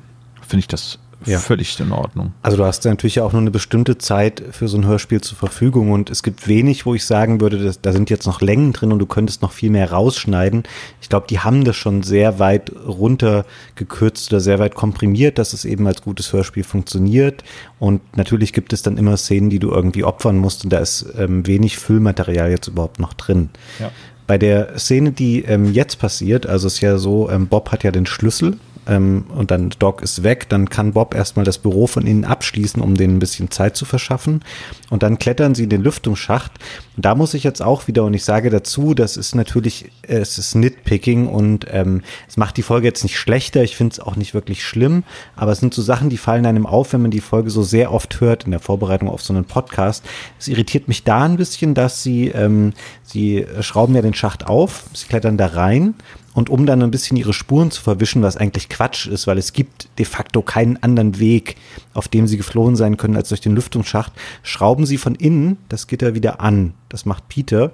Dann krabbeln sie ein bisschen rum und dann kommen sie an einem anderen Lüftungsschacht wieder an und dann sagt Bob, oh Mann, wir sind ja so dumm, die Gitter sind natürlich überall verschraubt und dann treten sie das raus und machen einen riesen Ja. Krach dabei. Und dann frage ich mich, Jungs, ihr habt gerade in dem Schacht liegend das Gitter wieder angeschraubt an der anderen Stelle. Warum könnt ihr es nicht in dem Schacht das andere Gitter auch wieder abschrauben, um da rauszugehen? Ähm, das ist natürlich eigentlich Quatsch, aber es ist jetzt kein wirklicher Kritikpunkt oder so. Wohlgemerkt, mit einer Schere machen sie das. Also sie machen das mit der Klinge einer Schere. Das heißt, ich frage mich erst einmal, wie die ihre komplette Hand durch diesen, durch Ja, dieses stimmt. Gitter durchbekommen, um das wieder zuzuschrauben, weil eigentlich geht das meines Erachtens nicht. Vielleicht hat Peter so Trump-Hände, so sehr kleine, kleine Ja, wendige ähm, Hände. Ja, ja. Damit kommt er auch viel Ecken besser rein, in die so. Ecke zum Putzen. Also ich glaube, das ist aber auch etwas, was nur fürs Hörspiel hinzugefügt wurde. Ähm, weil ich glaube, oh, vielleicht habe ich es überlesen, ich habe das Buch jetzt ja auch nur einmal gelesen und nicht mehrfach. Äh, aber ich, ich glaube, da ziehen sie das Gitter auch nicht wieder davor und schrauben es vor allem nicht fest. Äh, aber was ich so spannend finde, ist, sie machen halt einen Krach, den man durch die Lüftungsschächte wohl überall hört, wie Peter ja feststellt. Das hat aber tatsächlich keine Konsequenz. Also sie kommen da raus, sie holen sich den Edelstein, also das, was sie glauben, was der Edelstein ist, und laufen dann sehr ungünstig Alpha wieder. äh, Ja gut, aber es kann natürlich auch sein, dass Alpha ähm, gesagt okay, aus der Richtung müssen sie gekommen sein.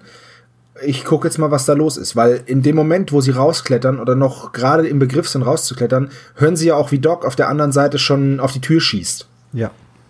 Ja, wobei jetzt muss ich sagen, ich habe vorhin gesagt, es gibt niemanden, der sich wirklich dämlich verhält, aber ich nehme das zurück. Äh, als Peter und Bob einen Luftschacht aufschrauben, dann reinklettern und dann erst feststellen, dass die anderen Dinger wahrscheinlich auf. Das ist schon ziemlich dämlich.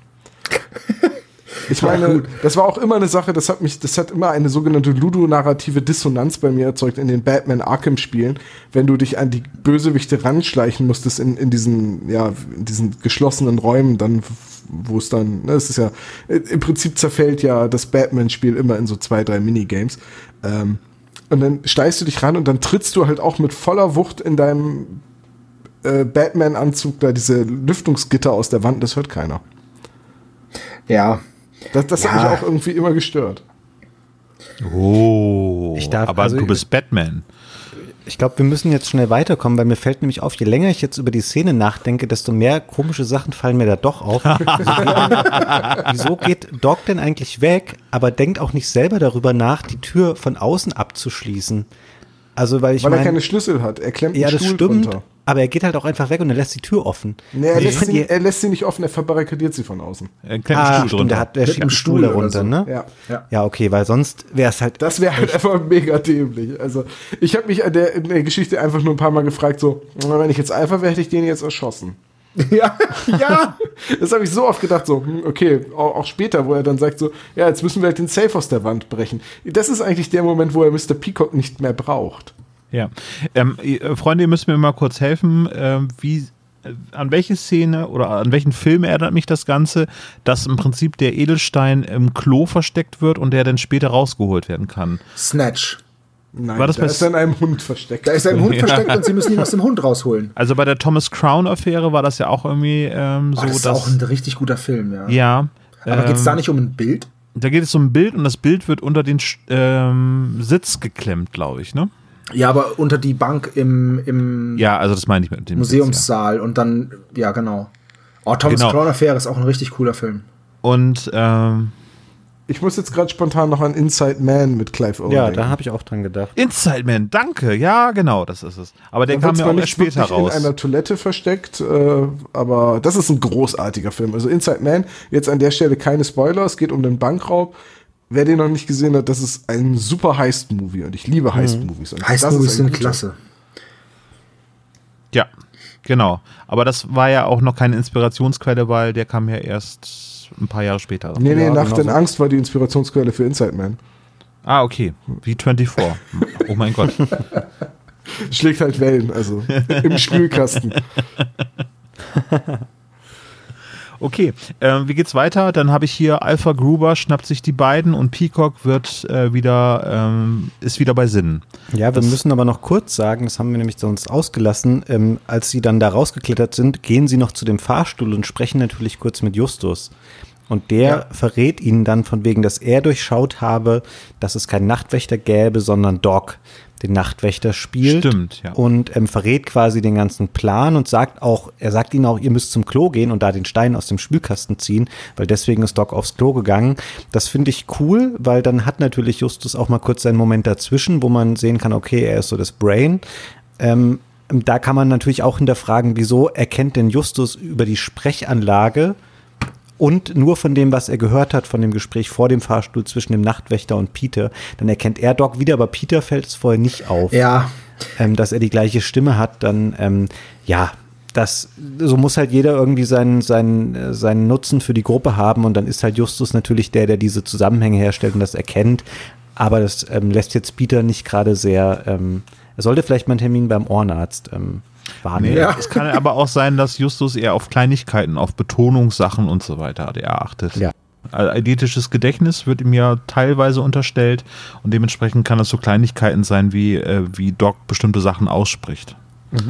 also ich habe mir Justus in diesem finsteren Aufzug und als nur Gehirn vorgestellt wie Krang von den Turtles.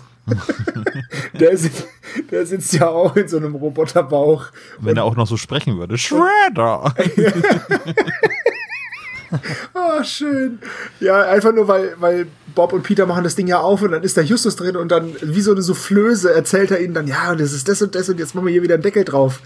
Naja, aber das ist wieder so eine Sherlock-eske äh, Geschichte, weil er löst im Prinzip ja nur durch das Beobachten oder das Zuhören löst er den Fall, ohne dass er selber agiert oder irgendwelche Fährten auslegen muss, sondern er löst es im Prinzip nur durchs Zuhören. Richtig, ja. Und hier auch nochmal schön, Morten spricht. Viel Glück, die Herren. Alles klar, Morten. Ja, dann haben sie diese Infos, genau, und dann werden sie ähm, wenig später wieder geschnappt, nachdem sie den Stein aus dem Spülkasten gezogen haben. Und ähm, dann verrät Bob mehr oder weniger äh, sofort, dass Doc der Betrüger ist. Ähm, der streitet es auch gar nicht ab.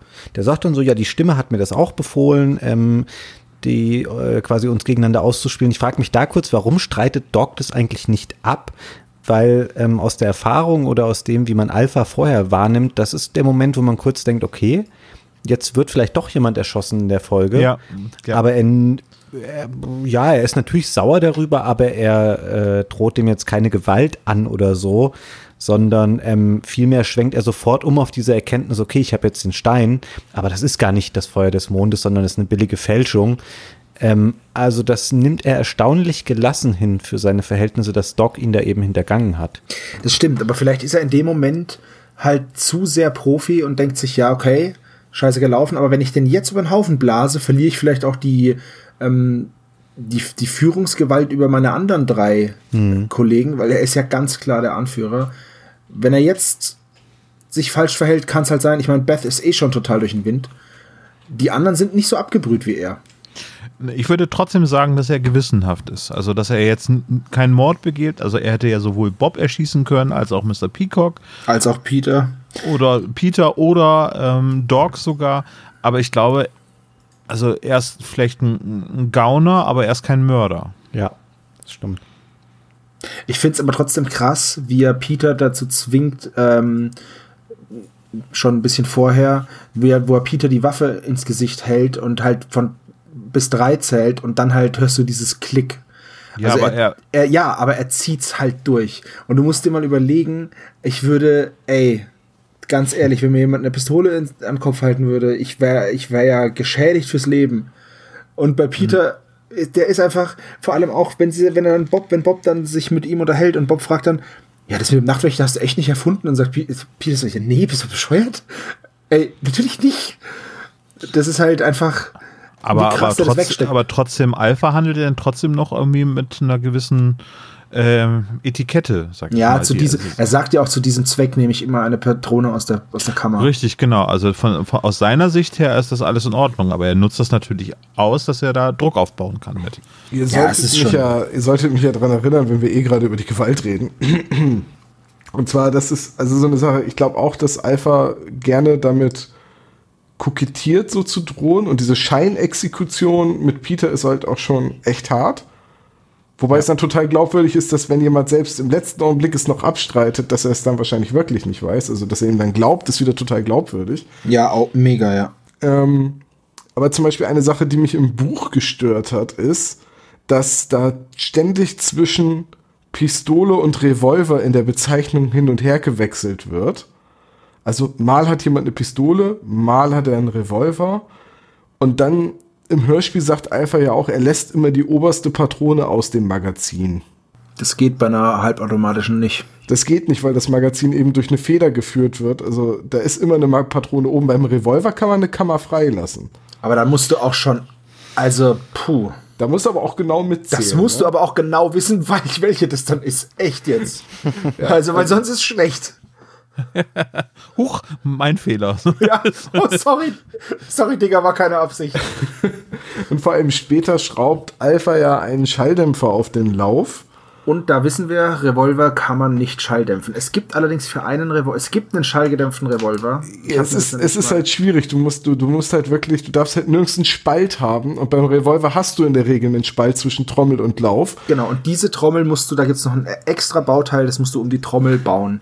Ich habe mir das mal, das, ich habe mir das auch mal, mal angesehen. Ja. Also, das ist aber so ein typischer TV-Trope, dass halt äh, Revolver Pistolen sind und dass man in Pistolen den oberst, also er könnte einfach, es würde ja schon vollkommen reichen, wenn er nur den Hahn spannt, aber den Schlitten vorher nicht durchzieht, sodass halt wirklich die Kammer leer ist. Aber egal, das, ist, das sind jetzt wieder Details. Schaltet auch wieder ein in den nächsten Podcast. Zwei Menschen reden über Revolver und Wander weitere Ja, ich Waffen. bin, ich bin gerade ganz erstaunt, wie viel Waffenkenntnis ihr alle habt, weil da muss ich sagen, bei einem Hörspiel wie drei Fragezeichen, ich glaube, so Begriffe wie ähm, Pistole oder Revolver, das wäre mir jetzt gar nicht aufgefallen, dass da ja. dann so unlogische Elemente auftreten, wie mit dem Schalldämpfer oder dem Magazin oder der Trommel. Ja, ähm, ich, weißt du, Fabian, Ich glaube, das kann man durchgehen lassen. Also ich habe Jäger in der Familie und, und ich habe auch Polizisten in der Familie. Das heißt, ähm, so die generelle Funktionsweise wie Waffen und so weiter, das habe ich quasi schon als Kind mitbekommen. Von daher ist die Bezeichnung in, in, im Buch ungenau, okay, gut, Zielgruppe TV-Tropes, sei es so, aber Zielgruppe, ha, weil wir über Waffen reden. Aber im Hörspiel funktioniert es halt auch an manchen Stellen nicht so richtig. Und, aber wenigstens macht Alpha im Hörspiel nicht so oft dieses Runterzählen mit drei, zwei. Ne, das macht er, glaube ich, nur ein, zwei Mal. Im, Ja. im Buch macht er es deutlich öfters. Und von daher. Was Ich bin übrigens ganz, ganz bei Fabian, also mit Waffen. Also da würde ich synonym äh, Revolver oder Pistole irgendwie verwenden. ja, gut, aber das ist halt, es, ich, ich, wenn man es halt weiß, dann. Ich weiß nicht, aber äh, nehmen wir mal an, es hören Kinder dieses Hörspiel. ja, natürlich, aber ganz ehrlich. Ich sag ja, das- das Zielgruppe klingt jetzt, und so. Klingt jetzt vielleicht ein bisschen blöd, aber ich wusste das auch schon als Kind, weil. äh, Solange die da nicht mit dem Flak schießen oder so, ist Ja, nee. alles sehr, Das sehr ist aber auch immer ganz ja. irritierend, wenn Leute Pistolen und Gewehre vermischen. Das ist so. ja, das ist genau das gleiche mit Axt und Beil, da werde ich auch wahnsinnig. Da gibt's auch, denn, wo, oder Messer und Dolch. ja, ganz Aber wo ist denn der. Unterschied zwischen Axt und Beil? Ernsthaft? Ja, sag mal.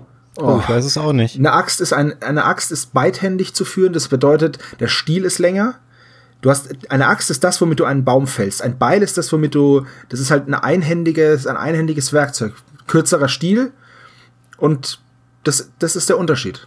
Ein Ich habe ist vermutet, kurz. aber ich hätte es nicht so hinbekommen. Nee, okay, gut zu Und wissen. die, Beil- und die, Beil ist und also die, kurz. ja, und pass auf, und die Eselsbrücke ist, das längere Wort ist für das kürzere Werkzeug.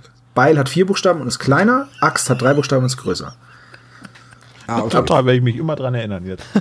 Das ist so blöd, dass es funktioniert. äh, ja.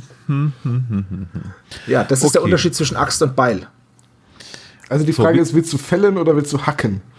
Nein, die Frage ist, das ist ja, es gibt dann auch noch verschiedene Axt- und Beilköpfe. Es ist einfach nur ähm, mit einer Axt, wenn du bockstark bist, kannst du sie vielleicht auch einhändig führen, aber das ist äh, ein zweihändiges Werkzeug. Aber das erinnert mich gerade ein bisschen dran, dass äh, mein Vater auch immer eine Krise gekriegt hat, wenn man seine Werkzeuge nicht richtig benennt oder die Schraubenziehertypen durcheinander kriegt. Das heißt Schraubendreher, weil die, die, die Schraube dreht und nicht zieht. Das macht mich wahnsinnig. Wie sind wir gerade dazu gekommen? Ich dachte, wir reden über die drei Fragezeichen und nicht über ähm, Wohnen nach Wunsch. Wir hatten über Schusswaffen geredet, das war's. Ach so, ach so, ja, das ist ja auch ähnlich wie Wohnen Schön ist auch, um auf die drei Fragezeichen zurückzukommen, schön ist auch Peters Kommentar, ach, einen Schalldämpfer haben sie auch. Finde ich super Und da habe ich mich gefragt, warum, also wenn einer einen Schalldämpfer hat, dann kann man ja wohl für die anderen auch welche besorgen. Warum benutzen die die nicht auch im Museum? Also ich meine, als Doc Haben die denn Tür alle eine Waffe? Ja, Doc hat eine. Ähm, Ja. Also im Buch hat jeder eine Kanone. Sie haben auch, es hat auch jeder eine, eine Knarre, weil jetzt ist nämlich die Szene, wo Bob dann verrät, dass Doc ähm, der Verräter ist und den Stein ähm, praktisch doppelt gestohlen hat. Und Alpha ist auch wieder sau clever. Alpha sagt, hier, Doc, gib mir mal deine Knarre, wir machen das jetzt mal so und so und dann setzt er ihn erst fest. Und sagt ihm hier, du hast mich betrogen, du hast den Stein geklaut. Super Ja. gut. Ja. Und dann wird Peacock äh, mit einem Eimer Wasser überschüttet Genau. und äh, wieder geweckt. Pico Ja, wird geweckt. Ja. Und ähm, ja, dann wird halt, dann wird aufgedeckt von Alpha, dass der Stein nur aus Glas ist. Natürlich wieder mit der, mit der typischen Probe, hier guck mal, und haut ihn auf den Boden und er zerspringt. Ich bin mir nicht sicher, ob ein, ein Diamant in dieser Größe tatsächlich so schlagfest ist, dass er das überleben würde. Ähm, die sind hart und das ist das härteste Material, was es gibt, hier nach der Moore'schen Härteskala, schon klar. Aber trotzdem sind die spröde. Also du kannst auch einen Diamanten zerdrücken. Das ist kein Problem. Also das nächste Mal, wenn ich einen 400 Karat Diamanten zu Hause habe, probiere ich es mal aus. Ich würde, ich würde es nicht machen, ernsthaft. Ich würde auch nicht mit dem Hammer draufhauen. Die sind kratzfest, ja. Aber die sind nicht unzerstörbar. Ja, ich glaube, also Alpha ist sich einfach zu 100% sicher und er hat, er ist jetzt, glaube ich, so äh, nervlich dann so kurz angebunden, dass er keine Lust mehr hat auf so eine Diskussion mit dem Museumsdirektor, weil der streitet es ja ab, dass es eine Imitation sei. Und das ist für ihn die logische Demonstration, okay, ich zer zerdepper das Ding auf den Boden, ähm, weil er, der, für ihn besteht da kein Zweifel daran, dass eben das eine Fälschung ist. Und deswegen dann, man merkt, er wird jetzt auch so, er neigt dazu, jetzt ein bisschen sprunghaft zu werden oder ein bisschen, äh, er möchte jetzt einfach schnell Erfolge erzielen und dann bedroht er Peacock auch direkt mit der Waffe und dann sagt der, ach ja, das Museum ist ja schon so ein bisschen oll, wir haben gar nicht so eine tolle Sicherheits, äh, so ein tolles Sicherheitssystem. Ich habe den mit nach Hause genommen, der liegt in meinem Safe. Ähm, Besser. Und dann, ja. Nee, er sagt das ein bisschen anders. Er sagt, äh, Cheftimer, äh, ach, der liegt bei mir zu Hause. Genau. Er musste unbedingt noch erwähnen, dass sein Cheftimer noch irgendwie notwendig ist, ne? Achso, genau, das, ähm, also die, die kommen natürlich dann darauf, ja, okay, dann fahren wir da hin und holen den da. Und dann weist er so halb entschlossen noch darauf hin, er müsse aber unbedingt noch den Cheftimer haben. Das wäre ganz, ganz wichtig. Und das ähm, erlaubt ihm Alpha dann aber nicht. Ähm, was er aber noch macht, ist, ähm, sie schalten den Strom wieder ein. Was ich ganz gut finde, dass daran noch gedacht wird, weil sonst ähm, könnten ja eben Justus und Morten dann auch nicht mit dem Fahrstuhl entkommen. Und die Begründung dafür ist auch einleuchten, damit eben der Wachdienst nicht äh, sehen kann, dass äh, da kein, keine Nachtbeleuchtung und sowas brennt in dem Museum. Und deswegen den Strom schalten sie wieder ein und dann fahren sie zu Peacock. Und dann sind wir bei der Szene, die ihr eben schon mal beschrieben habt. Da finde ich es komisch, dass es überhaupt dazu kommt, dass sie das Schloss mit dem Schalldämpfer aufschießen müssen, weil dann, dann machen sie noch mal so eine Drehung zu viel. Es ist nämlich so, also erst merkt Peacock, ach, ich habe meinen Schlüssel gar nicht mehr. Dann sagt Alpha, ja, ich weiß ja, Bob hat den Schlüssel. Und dann sagt Bob, ach, ich habe den verloren. Ja, das Ähm, ist, das, das habe ich mich auch gefragt. Warum? Das ist doch nicht wichtig. Also das ist kompletter, es äh, tut überhaupt nichts äh, zur Sache, dass äh, der Schlüssel dann auch noch von Bob verloren wird. Warum weiß man auch nicht so genau. Und dann müssen sie das Schloss eben aufschießen, um in das Haus von Peacock zu kommen. Übrigens, soll ich, soll ich dazu was sagen?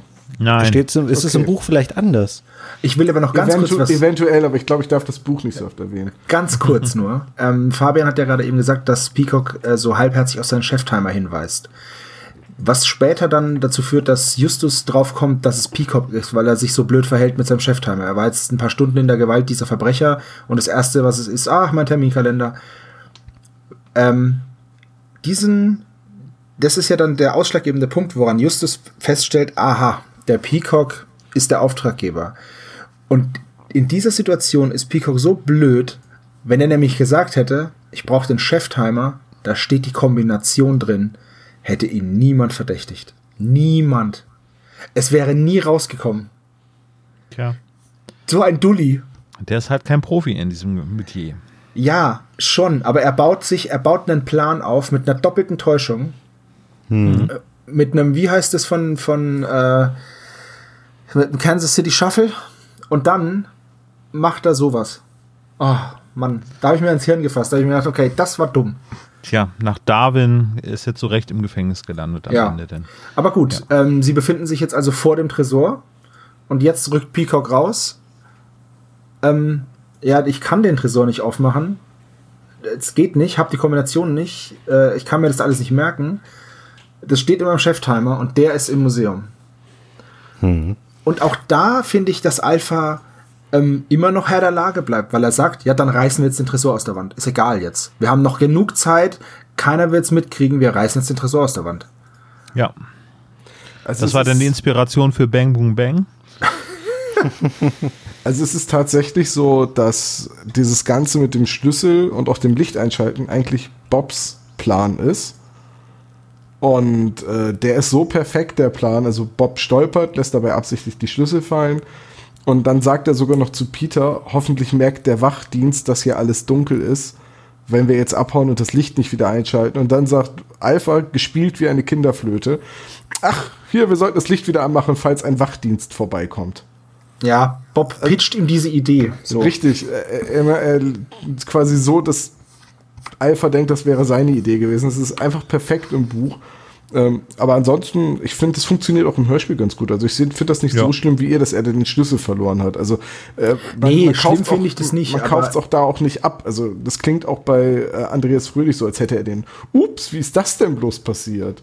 Ja, man weiß halt nur nicht, wenn man das Buch nicht gelesen hat, warum. Warum das Ja, das relevant stimmt. ist. Also, Das ist aber an vielen Dingen- Kleinigkeiten so, ne? Er sagt, er hätte ihn, ich glaube, er sagt, er hätte ihn verloren, als er gestolpert ist, aber im Hörspiel, ich erinnere mich gar nicht dran, wo Genau. stolpert Bob. Stolpert er auch nicht. da Das stolpert kommt er nicht. vor. Deswegen, das ist ein bisschen, das ist ein bisschen doof, weil er halt nicht stolpert. Oder beziehungsweise onscreen nicht stolpert. Offscreen stolpert er ja, aber das weiß man halt nicht. Das war auch so ein, darüber bin ich dann ähm, wiederum gestolpert. Also, aber es ist nichts, es tut der Geschichte ja keinen Abbruch. Also es ist ja nicht schlimm, überhaupt nicht. Es ist halt einfach nur so ein, hä, Wa- wann war das jetzt? Naja, habe ich nicht mitbekommen, egal, weiter. Ja. Ja, ich finde, jetzt sind wir an dem Punkt, ich habe das vorhin schon mal angedeutet, jetzt sind natürlich schon 90 Prozent der Folge vorbei und alles war schön und es war spannend und es war stimmungsvoll und es war gut gesprochen. Aber jetzt regt es mich richtig auf, was Justus macht. Weil jetzt stehen sie alle da vor dem Safe und sagen so, ja, dann lass den mal aus der Wand reißen. Und dann kommt Justus rein, weil er unbedingt am Ende jetzt noch seine schlauen fünf Minuten haben will. So seinen großen Auftritt, wo er alles erklärt und er ist das Master Brain. Ähm, er kommt dann rein, dann gibt er erstmal Alpha seine Visitenkarte, die er vorliest, ähm, weil das natürlich in der Folge stattfinden muss. Und da sind jetzt so viele Fragezeichen bei mir einfach in dem Verhalten von Justus. Also das erste ist natürlich, warum kommt er nicht erst mit der Polizei, sondern er geht halt schon vorher da rein, wo er nicht weiß, ob die jetzt in fünf Minuten da sind, in zehn, in zwanzig. Und generell ist es natürlich einfach auch ein Riesen, also er begibt sich einfach in Gefahr und das weiß er auch genau, weil er weiß, die Leute sind bewaffnet und ähm, das ist einfach dumm, was er macht. Und dann möchte er unbedingt natürlich auch noch darlegen, dass er Peacock durchschaut hat. Und er sagt, dass er die Kombination aus dem Cheftimer gerissen hat, aber dass er sie weiß. Ich meine, warum sagt er das? Weil normalerweise in, in der realen Welt, das wäre die Situation, wo Alpha sofort mit der Waffe sagen würde, so, du sagst mir jetzt die Kombination, aber stattdessen stehen alle noch fünf Minuten da und lassen Justus alles erklären. Niemand sagt was außer Justus. Er erklärt dann, ähm, was mit den Terminen in dem Cheftimer steht, dass es dieses doppelte Spiel gab, ähm, wie Peacock doppelt kassiert hätte. Er hätte nämlich den Diamanten gehabt und dann noch die Versicherungssumme bekommen. Pipapo. Und das Ganze schließt damit, dass er dann sagt, ach ja, übrigens, gleich ist die Polizei da. Und dann kommt, kommt Alpha so die Idee, ach ja, lass doch mal von dem Jungen hier die Kombination verraten und dann können sie mit dem Stein wirklich noch entkommen. Und ich finde es gut, wie Peter und Bob darauf reagieren und sagt nämlich Peter, Justus, wieso hast du ihm die Kombination verraten? Und Bob sagt, bist du verrückt? Und dann sagt Justus, ja, hat er eine Waffe? Und dann denke ich mir so, ja, okay, das wusstest du doch aber auch vorher. Ich meine, ja. das ist doch keine Überraschung. Und dass aber er dich dann damit bedroht und dir die abbringen wird, das ist doch klar. Aber Fabian, wäre das nicht im Film auch genau die Szene, wo der Bösewicht sagt, äh, du sagst mir jetzt die Kombination oder ich erschieß dich und der andere sagt dann, wenn du mich erschießt, brauche ich, sage ich dir die Kombination nicht. Ja, aber das Ding ist einfach, du hast da noch zwei andere Leute. Und wenn ja, ich der Bösewicht gewesen wäre, wenn ich der Bösewicht gewesen wäre, hätte ich ansatzlos, ansatzlos dem ersten ins Knie geschossen, dem ersten Kumpel, und gesagt, so, drei, zwei, eins, nächste Kniescheibe kaputt. Verstehst du? Wenn, das ist halt das, was ich dann gemacht hätte als Bösewicht. Weil klar kannst du nicht den, wenn du, du kannst ja nicht den bedrohen, der was weiß. Das ist ja nie so. Es wird doch ja, immer die Familie entführt. Aber auch wenn Justus sie nicht verraten würde, dann wäre den anderen immer noch die Fallback-Lösung geblieben, zu sagen, ja, wir nehmen den Safe dann halt mit. Wir können den nicht aufmachen, dann nehmen wir den halt mit. Weil dass die Polizei dann kommt, ähm, es wird ja suggeriert, dass sie das total überrascht, Alpha und Co., dass er dann sagt, ach übrigens, gleich ist die Polizei da. Auf die Idee kommen sie ja vorher auch nicht. Also dann hätte das gar keinen Unterschied gemacht.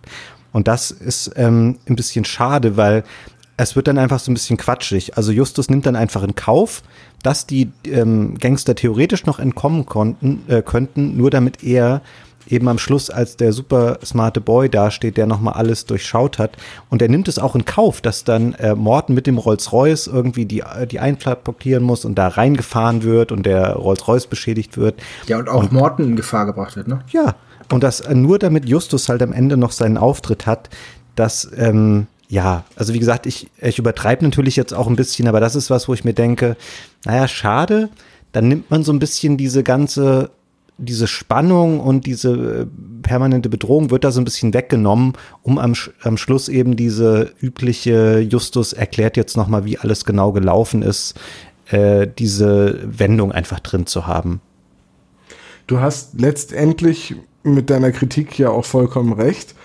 Das ist aber gerade so, ja, das ist so ein typisches Drei-Fragezeichen-Ding in der neueren Zeit dass die Folgen halt so aufgelöst werden, dass Justus nochmal seinen erklärenden Monolog hält. Ähm, wir haben gerade erst über den Schatz der Mönche geredet, wo er das am Ende auch tut und ihm dann eine der äh, Nebenfiguren auch sagt, Justus, du neigst zu großen Auftritten. Also ich glaube, das ist auch hier einfach noch wieder Teil der Charakterzeichnung von Justus Jonas. Just, ja, das stimmt. Ja. Justus geht aber auch beim Schatz der Mönche einfach so weit, dass er die komplette Prophezeiung zerstört. Also, weißt du, er, er, er setzt damit hier setzt er das Leben seiner, seiner Kollegen, sein eigenes und das von Morten aufs Spiel. Bei dem anderen gambelt er da halt einfach mal ganz entspannt mit der Religions, mit dieser Glaubensgemeinschaft. Ähm, man hätte vielleicht diese Szene auch so machen können, dass er da nicht reinspaziert wie ähm, Walk into the club like what up, I got a big cock, sondern ähm, dass er einfach erwischt wird, weißt du, während er durchs Fenster lugt oder so und dann sieht ihn halt ähm, Alpha oder jemand und schnappt ihn sich noch oder so. Und dann hätte er auch seinen großen Auftritt gehabt. Ist das das Plotpflaster? Ich würde ja behaupten, dass Justus ähm, grundsätzlich weiß, dass Alpha zwar ein, äh, also wieder auf diese Moral zurückzukommen, also er hat die ganze Zeit immer nur mit seiner Waffe geblufft und er würde auch in diesem letzten Moment, irgendwie, wenn es droht ähm, zu eskalieren, würde er trotzdem nicht jemanden Ja, erschießen. das Ding ist halt, die ganze Zeit ging es um Reichtum und dann geht es um seine Freiheit. Ähm, es geht dann, er bedroht dann, zum ersten Mal wird Alpha bedroht. Ja, ja. Und das ist eine ganz Ja, ja, andere Geschichte. Punkt, ne? Ja. Wenn du, wenn du in die Ecke getrieben wirst, dann, er hat, im Endeffekt hat Alpha jetzt mit dem Wissen, dass gleich die Polizei kommt, ähm, halt einfach mal vier Geiseln. Das Ja. ist halt wirklich, puh, wenn Alpha sagt, ja gut, dann verschanzen wir uns jetzt hier, dann nimmt das Ganze auch eine ganz andere Wendung. Ja, aber Ja. vom, weißt du, vom bösen Räuber hin zum Geiselnehmer ist halt auch wieder ein großer Schritt. Ich, ich glaube schon so, dass Justus auch ein bisschen durchschaut hat, dass der äh, Alpha gerne droht und dass er ja auch regelmäßig droht, dass er dann letztendlich aber mh, dann nichts drauf folgen lässt. Also er schießt nicht wirklich jemanden. Und Ja. Justus sagt doch auch, ich kenne ihr Spiel mit dem 3 Ja, aber 2, das Ding 1. ist einfach, das Ding ist einfach, dass er Alpha ist aber auch bereit, ähm, jemanden zu bedrohen. Verstehst du? Also er, er macht das ja auch. Klar, er schießt dann vielleicht nicht, aber das kann er, das kann er nicht wissen, weil jedes Mal, wenn er eine Info haben will, kriegt er sie. Wenn er sie nicht kriegt, weißt du es ja nicht, was dann passiert. Er kriegt die Info ja jedes Mal.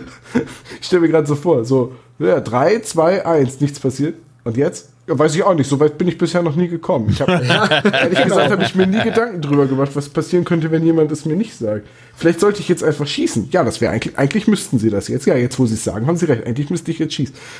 Das wäre ja auch komisch, wenn die Szene so weitergeht. Schon, aber Aber, aber was soll's? Also, wir sind uns, glaube ich, einig, die Endszene dient wieder dazu, um Justus ein bisschen zu inszenieren.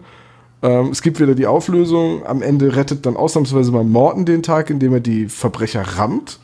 Und dann äh, klicken die Handschellen. ja. Da habe ich Und übrigens... Morten, Morten beschwert sich noch, dass ähm, in seiner langen Berufslaufbahn ist ja er noch nie eine Macke in den, in den ähm, Rolls gefahren hat und jetzt, äh, ja, jetzt ist das Ding halt, hat es eine Riesenbeule und das findet Peter dann auch wieder so, Mensch, jetzt hat das Auto eine Beule, das ist ja richtig doof. Dann denke ich mir so, okay, Peter. Oh, Der hat Dinge, die mir übrigens, aufgefallen sind. Ähm, ähm, Morton, äh, der Rolls-Royce ist ein Automatikfahrzeug. ja, weil er sonst das nicht mit gebrochenem Bein fahren könnte. Ja, aber es ist das linke Bein, aber wobei, ich habe es nicht verstanden. Hat er beim Polo ja, beim Polo. Bei einer Ah, typischen englischen Sportart ist er vom Pferd gefallen. Ich, habe das mir einfach nicht fünfmal verstanden. Ja. Ich auch nicht. Da liegt so ein komisches Geräusch drüber über der Aussage und deswegen Ja. versteht man einfach nicht, was er mit seinem Bein gemacht hat. Ja. Ja, das, das wird äh, schon ganz früh im, im Buch erklärt. Da sagt Justus noch so, hätten sie sich nie, gä- gäbe es eine noch passendere Sportart für sie als Polo. Autopolo. Cricket. Autopolo gab es tatsächlich mal früher. Ähm, es gibt ein, eine Enzyklopädie der vergessenen Sportarten. Die besitze ich tatsächlich, beziehungsweise ich habe sie mir ausgeliehen von Dr. Knick Knobel. Ich will mich hier nicht mit fremden Federn schmücken. Und da gab es tatsächlich Autopolo. Das hat man in diesen frühen Fahrzeugen äh, gespielt und es wurde dann abgeschafft, weil es ein bisschen gefährlich war, weil die Autos immer wieder umgekippt sind und es zu äh, unfassbar schlimmen Unfällen kam. Und von einem Sicherheitsgurt hatte damals ja auch noch keiner was gehört. Und dann haben die da noch mit Stöcken rumgefuhrwerkt. Also deswegen wurde es abgeschafft. Das klingt so, als wenn Stefan Raab das auf Schalke spielen würde. Ja, so ein bisschen schon. Übrigens, der Rolls-Royce ist kein Automatik. Nee? Nein, es ist ein Rolls-Royce. Und im Buch Gebrochen, fragt Peter, als Morton mühsam vorn eingestiegen war. Ja, sehr schmerzhafte Angelegenheit. Doch zum Glück übe ich meinen Beruf im Sitzen aus. Und die Kupplung kann ich seit einer Woche wieder bedienen. Ah, okay. Er tritt also mit dem leicht gebrochenen, oder mit dem gebrochenen Fuß immer noch leicht die Kupplung. Ja, gut. Okay. Ja, nun gut, okay. Aber im Hörspiel ist es scheißegal und da wird es auch nicht erwähnt. Also von daher. Ähm, ja, ich, ich finde, wir sind eigentlich so weit, dass wir zum Fazit kommen können. Und äh, auch wenn Fabian da ein bisschen vorhin schon vorgegriffen hat, als ich ihn gefragt habe, warum er die Folge ausgesucht hat, würde ich trotzdem unseren Gast gerne den Anfang machen lassen. Ja, ich merke auch, dass all das, was ich mir fürs Fazit eigentlich ähm, notiert hatte, das habe ich schön schon in meinen ersten drei Sätzen gesagt, die, die wir da hatten. Ähm, also ich kann das nur noch mal, ich kann das nur noch mal wiederholen. Das ist eine Folge, die durchweg eine sehr, sehr hohe Spannung hält, die ähm, durch die Art und Weise, wie sie erzählt ist, dass es wenige Sprünge gibt, also fast gar keine. Es ist alles sehr auf die eine Nacht verdichtet. Es ist eine, eine spannende Gangster-Story. Ähm, es ist schön, wie die Charaktere untereinander aufgeteilt sind, wie ihnen alle allen verschiedene Rollen zukommen. Ähm, es ist sehr gut gesprochen und ich finde es auch ganz interessant. Ähm, ich meine, das trifft auf relativ viele oder auf doch auf einige Folgen zu, aber hier ist es auch ganz besonders ausgeprägt. Es ist eine sehr nüchterne und rationale Folge. Es gibt keine äh, in irgendeiner Form übernatürlichen oder scheinbar übernatürlichen Elemente, die dann irgendwie sich als von Menschen inszeniert herausstellen, sondern es ist wirklich eine ähm, relativ bodenständige Gangster- oder, oder Überfallgeschichte. Und ja, ich kann da eigentlich echt nur Gutes drüber sagen. Ähm, da passt für mich alles. Ich finde den, den Plan, den Peacock hat, relativ smart. Ähm, es ist natürlich jetzt im Nachgang, weil ich die Folge, man hat die einfach sehr oft jetzt gehört und man kennt jedes Detail daran. Ich glaube aber auch beim ersten Mal, dass das durchaus funktioniert und dass man denkt, wow, das ist ein smarter Plan gewesen, es hätte auch funktionieren können.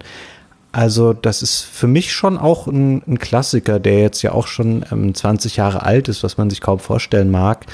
Ähm, ich kann die Folge immer wieder hören und es ist definitiv für mich eine der, der Lieblingsfolgen unter den drei Fragezeichen-Folgen. Ähm, das, was Fabian sagt. das ist auch mein Fazit. Ernsthaft, ich kann da nicht viel mehr drüber dazu sagen, außer dass ich ähm, immer wusste, dass das eine tolle Folge ist. Ich sie jetzt eine ganze Weile nicht mehr gehört habe und sie jetzt auf jeden Fall ähm, zu meinen Top 5 Folgen gehört. Also wieder. Also immer dazugehört hat, aber jetzt weiß ich auch wieder warum. Hast du noch was hinzuzufügen? Äh, Ines äh, hat angemerkt, dass das keine Einschlafenfolge ist, weil ähm, die Präsenz. das ist immer so, das ist immer so der Ines-Faktor. So Ja. kann man dazu einschlafen. ist tatsächlich ein relevanter Faktor bei uns zu Hause. Ähm, und äh, den kann ich beipflichten, weil Alpha so präsent ist und äh, diese Emotionen so gut rüberkommen, dass man da halt tatsächlich immer sehr gebannt zuhören muss. Dementsprechend finde ich die atmosphärisch so dicht, wie es kaum eine andere drei Fragezeichen-Folge schafft. Ähm, und auch keine Plotlücken hat, so oder eben. Also wir haben ja jetzt ein paar Sachen ein bisschen seziert. Das ist aber, muss man sagen, einfach äh, Jammern auf ganz hohem Niveau, weil ähm, es ist wirklich eine Top 10 Folge auch bei mir. Also das steht außer Frage. Äh, auch RockyBeach.com ist hier irgendwie Platz 6 und da sind natürlich einige Klassiker, die wahrscheinlich irgendwie aus nostalgischer Verklärtheit irgendwie so weit oben sind. Ähm, die nichtsdestotrotz äh, äh, auch toll sind, aber das ist wirklich ein ganz, ganz moderner Klassiker, den wir uns hier gerade vorgenommen haben. Also gro große, Leist große Leistung, was André Markstadt abgeliefert hat. Ich wusste schon, als wir die Folgen vorgeschlagen haben, welche gewinnen wird, weil ich weiß, wie beliebt diese Folge ist, weil ich auch voll nachvollziehen kann, wie beliebt diese Folge ist. Äh, Ähm, das, was Fabian gesagt hat, auch das, was ihr gesagt habt, das ist vollkommen richtig. Es ist unglaublich spannend. Ich, ich mag, wenn die Handlung so komprimiert ist und wenn es wenig Handlungsorte gibt, weil dadurch immer so intensive Folgen entstehen. Das ist genau das gleiche äh, mit dem Haus des Schreckens. Das ist auch eine sehr intensive Folge, weil die Handlung eben an so wenigen Orten spielt oder eben nur in diesem Haus. Ich finde, hier funktioniert es noch viel besser, weil, das haben wir während der Besprechung auch schon gesagt, eben niemand absolut unglaubwürdig handelt. Vielleicht war vorhin zu sagen, jeder handelt intelligent ein bisschen falsch. Wir haben es ja ein bisschen seziert. Manchmal, also Peacock verhält sich ziemlich doof an manchen Stellen, aber nie unglaubwürdig.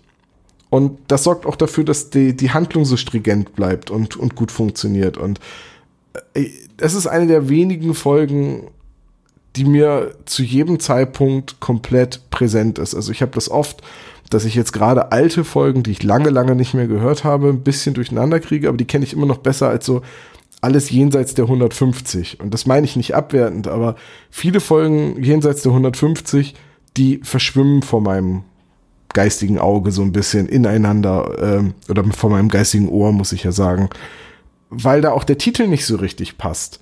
Ne, wir hatten das schon ganz oft hier. Ähm, Geister Canyon ist für uns immer das beliebte Beispiel, weil da geht es eigentlich um eine Geige. Ne, es hätte auch das Rätsel der Geige sein können oder die verschwundene Geige oder wie auch immer. Und hier Nacht in Angst, das trifft einfach auf so gut wie jeden in dieser äh, in diesem Museum äh, zu. Die Gangster haben Angst, dass der Plan nicht klappt.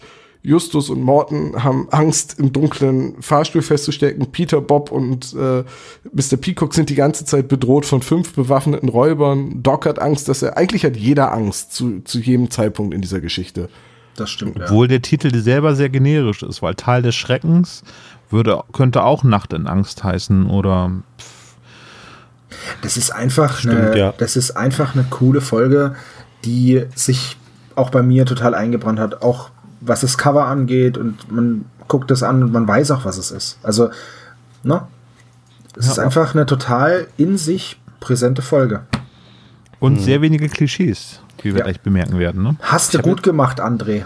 Oh, Ich habe jetzt ja. gerade nochmal drüber nachgedacht und vielleicht sogar die Sachen, die wir ein bisschen als Kritikpunkte angesprochen haben. Also vielleicht äh, tun wir der Folge dann auch zu viel Gutes jetzt, aber ein bisschen kann man auch so sagen, dass die Sachen, die uns stören, zum Beispiel der Auftritt von Justus am Ende oder auch wie es dann für die, für die Bande ausgeht, weil ähm, sie dann eben sich am Schluss dann alles anhören und dann nicht äh, konsequenter agieren oder auch das Schicksal von Direktor Peacock, dass man auch sagt, alle Charaktere sind sehr klar umrissen und werden sehr klar dargestellt in ihren Stärken, aber eben auch in ihren Schwächen. Also Justus hat eben dieses Ding, dass er immer in einer gewissen Weise dann im Mittelpunkt stehen muss und zeigen muss, wie super smart er ist.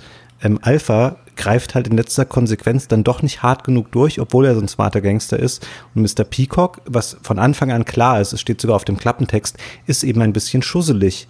Und wenn Ja. alle ähm, nicht diese kleinen Schwächen hätten, die sie aber auch als Charaktere definieren und die Geschichte dann so verlaufen lassen, wie sie verläuft, dann ähm, wäre das alles auch anders ausgegangen. Also das sind eben auch diese kleinen Charaktermängel, die dann eben zu den jeweils ähm, ungünstigen Situationen für die einzelnen Figuren führen. Vielleicht ist das sogar auch ein bewusstes Element einfach dieser Folge oder es, es trägt dazu bei auf jeden Fall, dass trotz der kleinen Schwächen, die wir angesprochen haben, es insgesamt sehr glaubwürdig und sehr überzeugend alles wirkt. Das ist echt, ja, das ist ein toller Gedanke, ein guter Gedanke. Ja, Ja. sehr schön. Sehr schöne Folge. Bleibt eigentlich nicht viel mehr als den Klischee-Koeffizienten zu bestimmen. Und ich habe da so einen Verdacht, dass der nicht so hoch sein wird. Ja, ich stimme Tom da ausnahmsweise mal zu, ähm, weil halt auch viel, was sonst äh, ins, in die Klischees fällt, überhaupt nicht stattfindet. Ja, das wollte ich, ach, ich wollte noch sagen, vielleicht ist es auch deswegen so gruselig oder so, äh, so dicht, die Atmosphäre, weil man halt in einem Museum ist. Also ein total toter Ort eigentlich. Ähm, mitten in der Zivilisation, aber doch so entvölkert, weil ein Museum, ein leeres Museum, da ist halt einfach nichts, das ist alles tot. Und Ja. da sind jetzt halt diese, da, da findet halt diese Geschichte statt. Das ist so der einsamste Ort in einer großen Stadt. Ja, Vielleicht. Das stimmt. Äh, bei Schrecken aus dem Moor, das spielt ja auch in dem, in dem gleichen Museum, äh, wird auch mit relativ wenigen ähm, Kniffen die gleiche Atmosphäre erzeugt. Ähm, sie ist nicht so gut, denke ich, wie, wie Nacht in Angst, aber sie funktioniert trotzdem ebenso gut, weil eben dieses ganze Museumsambiente tatsächlich sehr gut in dem Hörspiel rübergebracht werden kann. S- äh, Mit so Kleinigkeiten, ich sag mal irgendwie das Quietschen der Schuhe auf den Linoleumboden zum Beispiel. Ja, so ein Museum ist eigentlich echt immer ein guter, eine gutes, ein gutes Szenario für Heist und Krimis. Also das ist Ja. Ist halt mit, diesem Ort, mit dem Ort Museum kann man halt viel machen und man kann vor allem im Museum, kannst du dich gut verstecken, du kannst im Museum Dinge zerstören. Ja. Es, es, gibt, es, es gibt viele Schauwerte, hängen einfach ein Blauwal an die Decke, tada. Und Ja, also man kann Jumpscares irgendwie mit Genau, äh, mit irgendwelchen raus- oder irgendwelche erzeugen. Soldaten, die genau. irgendwo in der Ecke stehen oder so. Du, das ist Ja. richtig gut. Und du hast vor allem auch noch, du hast auch noch Equipment, um dich zu verkleiden. Du kannst irgendwelche Props noch benutzen. Du hast sogar Waffen, wenn du willst. Ein Museum ist ein cooler, ein cooles Szenario-Setting.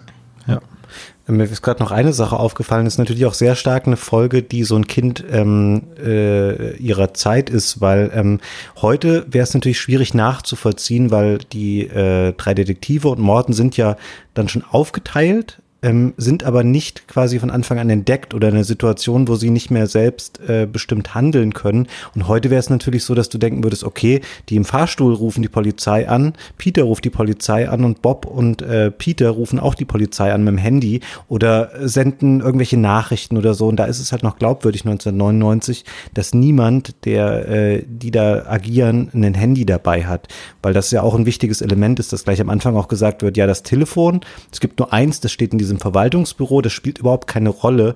Und das wäre heutzutage auch viel, viel schwieriger zu verkaufen, ähm, Ja. dass die eben da so abgeschlossen sind und die Handlung so auf die Interaktion der Figuren untereinander vor Ort beschränkt bleibt. Ah, würde ich gar nicht mal sagen. Ich glaube, das würde trotzdem funktionieren. Ähm, also im Fahrstuhl kann man äh, davon ausgehen, dass nicht unbedingt ein Netz äh, besteht, weil das ein eine Metallkäfig ist, in dem Na die sich befinden. Also in den Fahrstuhlen, in denen ich bin, habe ich meistens kein Netz. Aber die anderen. Naja, Peter muss sich schnell vom Acker machen. Es, Aber die haben Anzüge spätestens- an und es könnte im Sakko sich befinden. Aber und Bob spätestens, hat wenn keine sie, Möglichkeit. spätestens, wenn sie, wenn Peter und Bob alleine in dem, in der Kammer sind, weil, weil Doc pinkeln geht. Spätestens dann. Ja. Ja, es sagt ja auch nicht, dass es unmöglich ist, aber man könnte das auch storymäßig schon so drehen. Oder der Akku ist alle. Ja, das ist immer besonders glaubwürdig.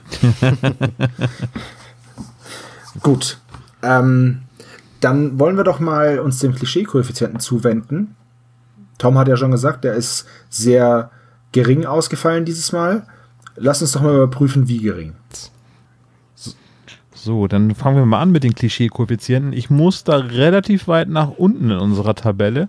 Und zwar fängt es an mit Peter. Der sagt, den schnapp ich mir. Er schnappt sich nämlich äh, den, Den den Diamanten. Diamanten. Genau. Ja, ich wollte der feurige Auge sagen, aber so heißt er ja nicht. Aber so ähnlich. Aber es gibt auf jeden Fall dafür 10 Punkte. Außerdem ist er super sportlich, weil er den Gangstern die ganze Zeit versucht zu entkommen und es auch schafft. Einmal fünf Punkte. Magst du, Fabian? Ich kann gerne. Ähm, wir sind bei Justus. Er hat alles durchschaut, sagt aber nichts. Spart es sich nämlich alles fürs Ende auf. Sind äh, 25 Punkte, die dazukommen, macht insgesamt dann 40 Punkte an der Stelle. Dann wird auch wieder auf Justus überdurchschnittliches Volumen angesprochen. Das gibt dann, das gibt dann einmal fünf Punkte. Eigentlich wird sogar zweimal gemacht, ne? weil Lüftungsschacht, ja, du würdest nicht durchpassen und äh, Peter sagt auch, na, Treppenlaufen würde dir aber nicht schaden. Aber wir zählen das mal als einmal, einmal fünf Punkte. Dann kommt Morton und der Rolls Royce, der kommt vor. Was ich sehr, sehr gut finde, übrigens, habe ich vorhin vergessen zu erwähnen, dass äh, durch Morton im Prinzip ein neuer Fall entsteht. Äh, dafür gibt es einmal 10 Punkte. Außerdem hat der Bösewicht eine Waffe. Jeder hat eine Waffe, der Bösewichte. Äh, einmal 20 Punkte. Ähm, und es wird natürlich auch die Visitenkarte vorgelesen, aber weil das so ein Standardelement ist, gibt es dafür nur einen Punkt obendrauf. Außerdem geht es wie immer um einen versteckten Schatz, ein Erbe, ein Diebesgut. Hier ist es jetzt ein geplantes Diebesgut, das versteckt wird, nämlich ein Diamant, der auch irgendwie als Schatz durchgeht. Das zählt 25 Punkte. Damit kommen wir auf einen Gesamtkoeffizienten von 101 Punkten. Ja. Äh, normalerweise würde ich jetzt sagen, ist eher so mittel. ist es aber gar nicht. Ähm, es rangiert sehr, sehr weit unten in unseren Klischee, in unserem Klischee-Koeffizienten. Und ich musste wirklich lange suchen und ich habe, wir haben nur zwei, die niedriger sind. Drei, die niedriger sind. Todesflug, Labyrinth der Götter und Vampir im Internet. Alle anderen, nee, stimmt nicht, unsichtbare Gegner hat auch. Aber der unsichtbare Gegner hat zum Beispiel 86 Punkte und ist damit der höchste, ja, der höchste dieser vier genannten. Und ja, mit 100 Punkten oder 101 Punkt wirklich wenige Klischees. Ist halt eine außergewöhnliche Folge. Wunderbar. Jetzt müssten wir nur noch ein außergewöhnlich schweres Quiz äh, über uns ergehen lassen. Und deswegen begrüße ich an dieser Stelle niemand Geringeren als Dr. Knickknobel, der gerade da unten durch den Lüftungsschacht in unsere Zentrale guckt. Hallo. Äh, der, der ist übrigens verschraubt, Dr. Knick. Also vielleicht bleiben Sie einfach im Schacht. Ah, das ist vielleicht auch besser so, dann werde ich auch nicht von euch körperlich angegangen, wie sonst so oft. Aber euer Gast wirkt nett. Wenigstens etwas. Oh, das ist sehr nett. Vielen Dank. Ja, ich kann dir leider nicht mit einem außergewöhnlich schweren Quiz dienen. Ich glaube, das ist äh, schwer, leicht, leicht, leicht schwer. Ist es so ähnlich wie bei Simpsons, ja. hart, hart, weich, hart? Okay. Frage Nummer eins. wie viel Karat hat das Feuer des Mondes? Weil irgendwie muss sich der Diebstahl ja auch lohnen. Boah, Oh ich, ich schwanke zwischen zwei Zahlen. Mach doch, die, mach doch einfach das äh, arithmetische Mittel daraus. Äh, nee, das ist nämlich garantiert falsch. Aber nein, ich, ich entscheide mich jetzt einfach für die größere von den beiden. Sebastian, Ja. Olaf. Ui, wir haben zwei richtige Antworten und zwei falsche Antworten. Meine ist falsch. Und die Antwort gehen von mä mäßig falsch bis sehr, sehr knapp falsch. Und zwar die richtige Antwort ist 437 Karat. Yeah. Und das haben Fabian und Tom. Jawohl, ja. Und Olaf hat 436 Karat. Fabian, High Five. Yeah. Das ist so ein komischer Random Fact, den ich mir gemerkt habe. Die Zahl ist einfach so enorm groß, so gefühlt für Karat. Ähm, Ja. Aber ja, die ist ziemlich cool. Weiß jemand denn, wie schwer das feurige Auge ist? Wird das erwähnt? Keine Ahnung. Wie, wie schwer ist das feurige Auge, Olaf? Ich weiß so. es nicht. Das ist ja eine berechtigte Frage irgendwie. Ist dieser Edelstein schwerer als das feurige Auge? Ist das der heiße Scheiß, wo sich die eher drum kümmern sollten? Ja. Wir, wür wir würden ja diesen Stein zurückholen, aber er hat leider zwei Karat weniger als der andere. Wir müssen uns entscheiden. Übrigens, Ein Karat zu falls es, euch, falls es euch interessiert, 437 Karat sind im Übrigen 87,4 Gramm. Das ist ein ganz schöner Brocken. Den Ja. kann man nicht mal so einfach verschlucken und rausschmuggeln. Außer man hat einen Hund dabei. Also wie bei Snatch. Ja, genau. Genau. Ja. Okay. Gut. Frage Kriegt Nummer jemand einen zwei. halben Punkt? Ja, aber halbe Punkte werden wie immer abgerundet. Ah. Dann würde ich du- nämlich auch einen halben kriegen, weil ich hatte irgendwas über 400 nur leider nicht gemerkt. Frage Nummer zwei. Wie lange hat der Direktor Zeit, um die Alarmanlage auszuschalten? Das ist ja eine sehr leichte Frage, glaube ich. es ist halt am Anfang und am Anfang hört man die Hörspiele noch sehr aufmerksam. Ja. Also, wir haben eine ganze Menge richtige Antworten. 30 Sekunden, 30 Sekunden, 30 Sekunden und Olaf hat als einziger 30 Minuten. Olaf, bis dahin haben die doch den Stein geklaut und sind schon Ja. wieder weg. Ich meine, die ganze Folge dauert nur eine Stunde. Ich habe mich halt verschrieben. Also Aber du hast Minuten, war es. du hast Minuten aber ausgeschrieben. Also hast Ja. du sieben Tippfehler gemacht. Naja, das Ding ist halt, wenn man beim Wort Mama nur vier Buchstaben austauscht, dann hat man Bier. Naja, er hat nur, er hat nur eigentlich nur sechs Tippfehler, weil der vierte Buchstaben bei ähm, Minuten und Sekunden ist jeweils ein U. Nee, das ist ja so, doch. Ja, ja, können wir bitte das Thema wechseln? Nächste Frage bitte, ja. Olaf, wie viele Stromquellen hat denn das Museum? Kleiner Tipp, Olaf, es sind nicht 30 Minuten. Es sind doch nicht Die Antwort 400. ist was zu essen, ne? Ich habe Ja, ja. ich habe 36 irgendwie das Karat. Gefühl, dass Dr. Knobel äh, heute sehr zahlenfixiert ist. Ja, es gab sehr viele Zahlen in, in diesem Hörspiel. Schrecklich für, und recht für wenig. Dr. Peacock. Professor, Ja, Direktor und sehr, sehr Peacock. wenig anderen Kram. Also, Olaf, die Sache ist doch die, wieso braucht man fünf Verbrecher, um 81 Gramm Diamanten zu stehlen, weil es fünf verschiedene Stromquellen gibt, die alle ausgeschaltet werden müssen. Olaf hat vier. Was ist denn heute los mit dir, Olaf? Jetzt eine Frage, die auch der Olaf richtig beantworten muss. Und zwar, wie heißt denn der fünfte Einbrecher, der eigentlich nichts sagt? Ich mach das schon mal überall richtig. Äh, Das ist jetzt aber, ja gut, okay. Das ist so nicht ganz richtig. Naja, weiß man nicht. Olaf? Olaf, es ist nicht Peacock. Ähm, der fünfte Einbrecher, der so gut wie nichts sagt, deswegen hatte ich auch gesagt, eigentlich nichts sagt, ist Siwi. Und damit haben das Sebastian und Tom richtig. Ähm, Fabian hat leider Ernie. Und Olaf, dem gebe ich jetzt mal einen Punkt, weil der hat Ernie, äh, und, also Ernie oder Siwi, aber nach all diesen vier Fiaskos gebe ich dir mal einen Punkt, damit du hier Ja, nicht vollkommen. Also, die Aber Frage sagt war nach dem Ernie mal fünften. was? Richtig. Der fünfte ist Hm? eigentlich Ernie, wenn man nach dem Alphabet geht. Ernie sagt aber Richtig. mehr als Zivi, weil Ernie nämlich in der Szene mit Doc und Beth zusammen oben im Büro ist, während Ja, Zivi ja die auch so ganze Zeit unten im Foyer die beiden Eingänge bewacht. Der, Vollkommen richtig. Tom, ich gebe dir hier einen Fleißstern. Dankeschön. So, Deswegen habe ich so beides Schleimer, hingeschrieben, weil, ne, also. Ne, ja, und deswegen hast du auch einen Punkt bekommen. Ja. Weil sich Weil du sonst einfach null Punkte hättest und das will ich nicht. Das war die letzte Frage schon. Nein, oder? es kommt noch eine Frage, aber ich glaube nicht, dass du die richtig hast. Herr, Herr Dr. Knobel, Sie haben aber keinen Lehrstuhl, oder? Weil die, die, die Motivation von Untergebenen ist nicht so ihr Ding. Wie lautet denn die Kombination für den Save von Mr. Peacock?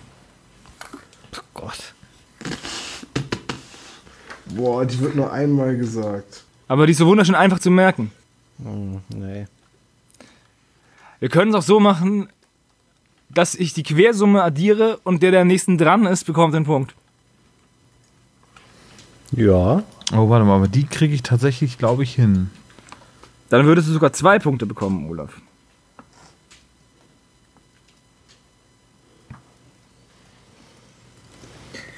Wir haben übrigens vergessen, Olaf, äh, wir hatten auch noch für die letzte Szene eine, einen Titel, eine Überschrift. Und wir Oh, hatten da uns entschieden, ähm, Justus the Peacock Blocker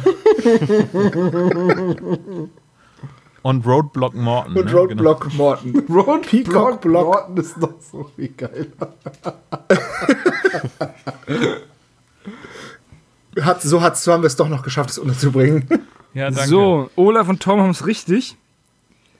Das führt dazu, dass Tom alle Fragen richtig hat. Nach, nachdem wow. sie mich letztes Mal so getadelt haben, dass ich dieses Quiz nicht mehr ernst Ja. nehmen würde. Ich bin beeindruckt, Tom. Ähm, der Fabian hat äh, immerhin Zahlen geschrieben. Was man von Sebastian nicht unbedingt sagen kann. Ich weigere mich, das vorzulesen. Ach komm schon. Lies es selbst vor. Das ich wusste die nicht mehr. Teilnahmeurkunde beim Sportfest früher. Ich oder? wusste es nicht mehr, also habe ich gedacht, naja, das war bestimmt 1, 2, 3, 4, 5, Peacock has a Big Cock. Aber das war es wahrscheinlich Ich muss nicht. gerade sehr an South Park denken, wo sie mit Tauli vor dieser Tür stehen und Tauli sagt, jetzt weiß ich es wieder. Die Kombination? Nein, aber das hier ist die Melodie von Funky Town. Du, du, du, du, du, du.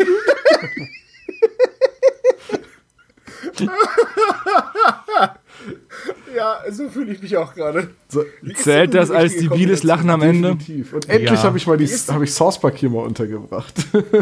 Haben wir heute irgend, irgendeine Simpsons-Anspielung ja, gehabt? eine. Graf Galasch. Ja, natürlich. Hart, Ah, hart, stimmt, weich, hart, weich, hart, hart. Stimmt. Simpsons der Film. Ähm, wie ist denn nun die richtige Kombination, Herr Dr. Knobel? Ich weiß es wirklich nicht mehr. Ich Ah, 12, 23, 2, 59. Äh, komm, die Okay. 12 habe ich richtig gehabt. Ja, deswegen. War an der falschen Und Stelle und eigentlich habe ich 21 Nein, äh, getippt, aber wenn man das spiegelt und dann noch diese Geheimformel am Billabong über Holz, über Holz, über Stein darauf anwendet, dann ist es ja, fast du musst richtig. den Kopf schräg halten und ein bisschen schielen. Gut. Entschuldige, Fabian, das war nur ein Witz. ähm, ja, also, was soll ich anderes sagen? Tolle Folge, toller Gast und äh, Dr. Knobel war auch da. Ähm, mir bleibt nichts anderes als zu sagen, das war der speziallagerte Sonderpodcast. Wir hatten sehr viel Spaß bei der Aufnahme. Wir hoffen, ihr hattet sehr viel Spaß beim Hören. Und ähm, jetzt müssen wir eigentlich demnächst mal wieder eine Folge machen und ein neues Voting. Das stimmt. Und jetzt haben wir blöderweise das Voting Folgen, die in einem Museum spielen. Ähm, na gut, er hätte die hier auch gewonnen. Äh, wir lassen uns was einfallen. Fabian, vielen Dank, Ja. dass du da warst. Von mir äh, vielen Dank für die Einladung. Es hat äh, großen Spaß gemacht. Bis äh, zum nächsten Mal. Ja, sehr gerne. Ja, hoffentlich. Du bist jederzeit eingeladen. Das war wirklich super. Dankeschön. Vielleicht machen wir eine Folge irgendwann nur mit unseren ja, Gästen. genau. und Ey, das wäre wir so geil, machen. so ein Gastpodcast, wo die Gäste miteinander reden müssen und wir machen gar nicht mit. Voll gut und dann lassen wir uns das aus der Hand nehmen, weil unsere Gäste viel cooler sind als Vor allem wir. könnte ich dann mal So unseren eigenen Podcast hören. Das wäre eigentlich auch cool. Na, da bin ich mir nicht so sicher. Also gut, also. dann bis zum nächsten Mal. Macht's gut da draußen. Ciao, ciao. Ciao. Danke, Fabian.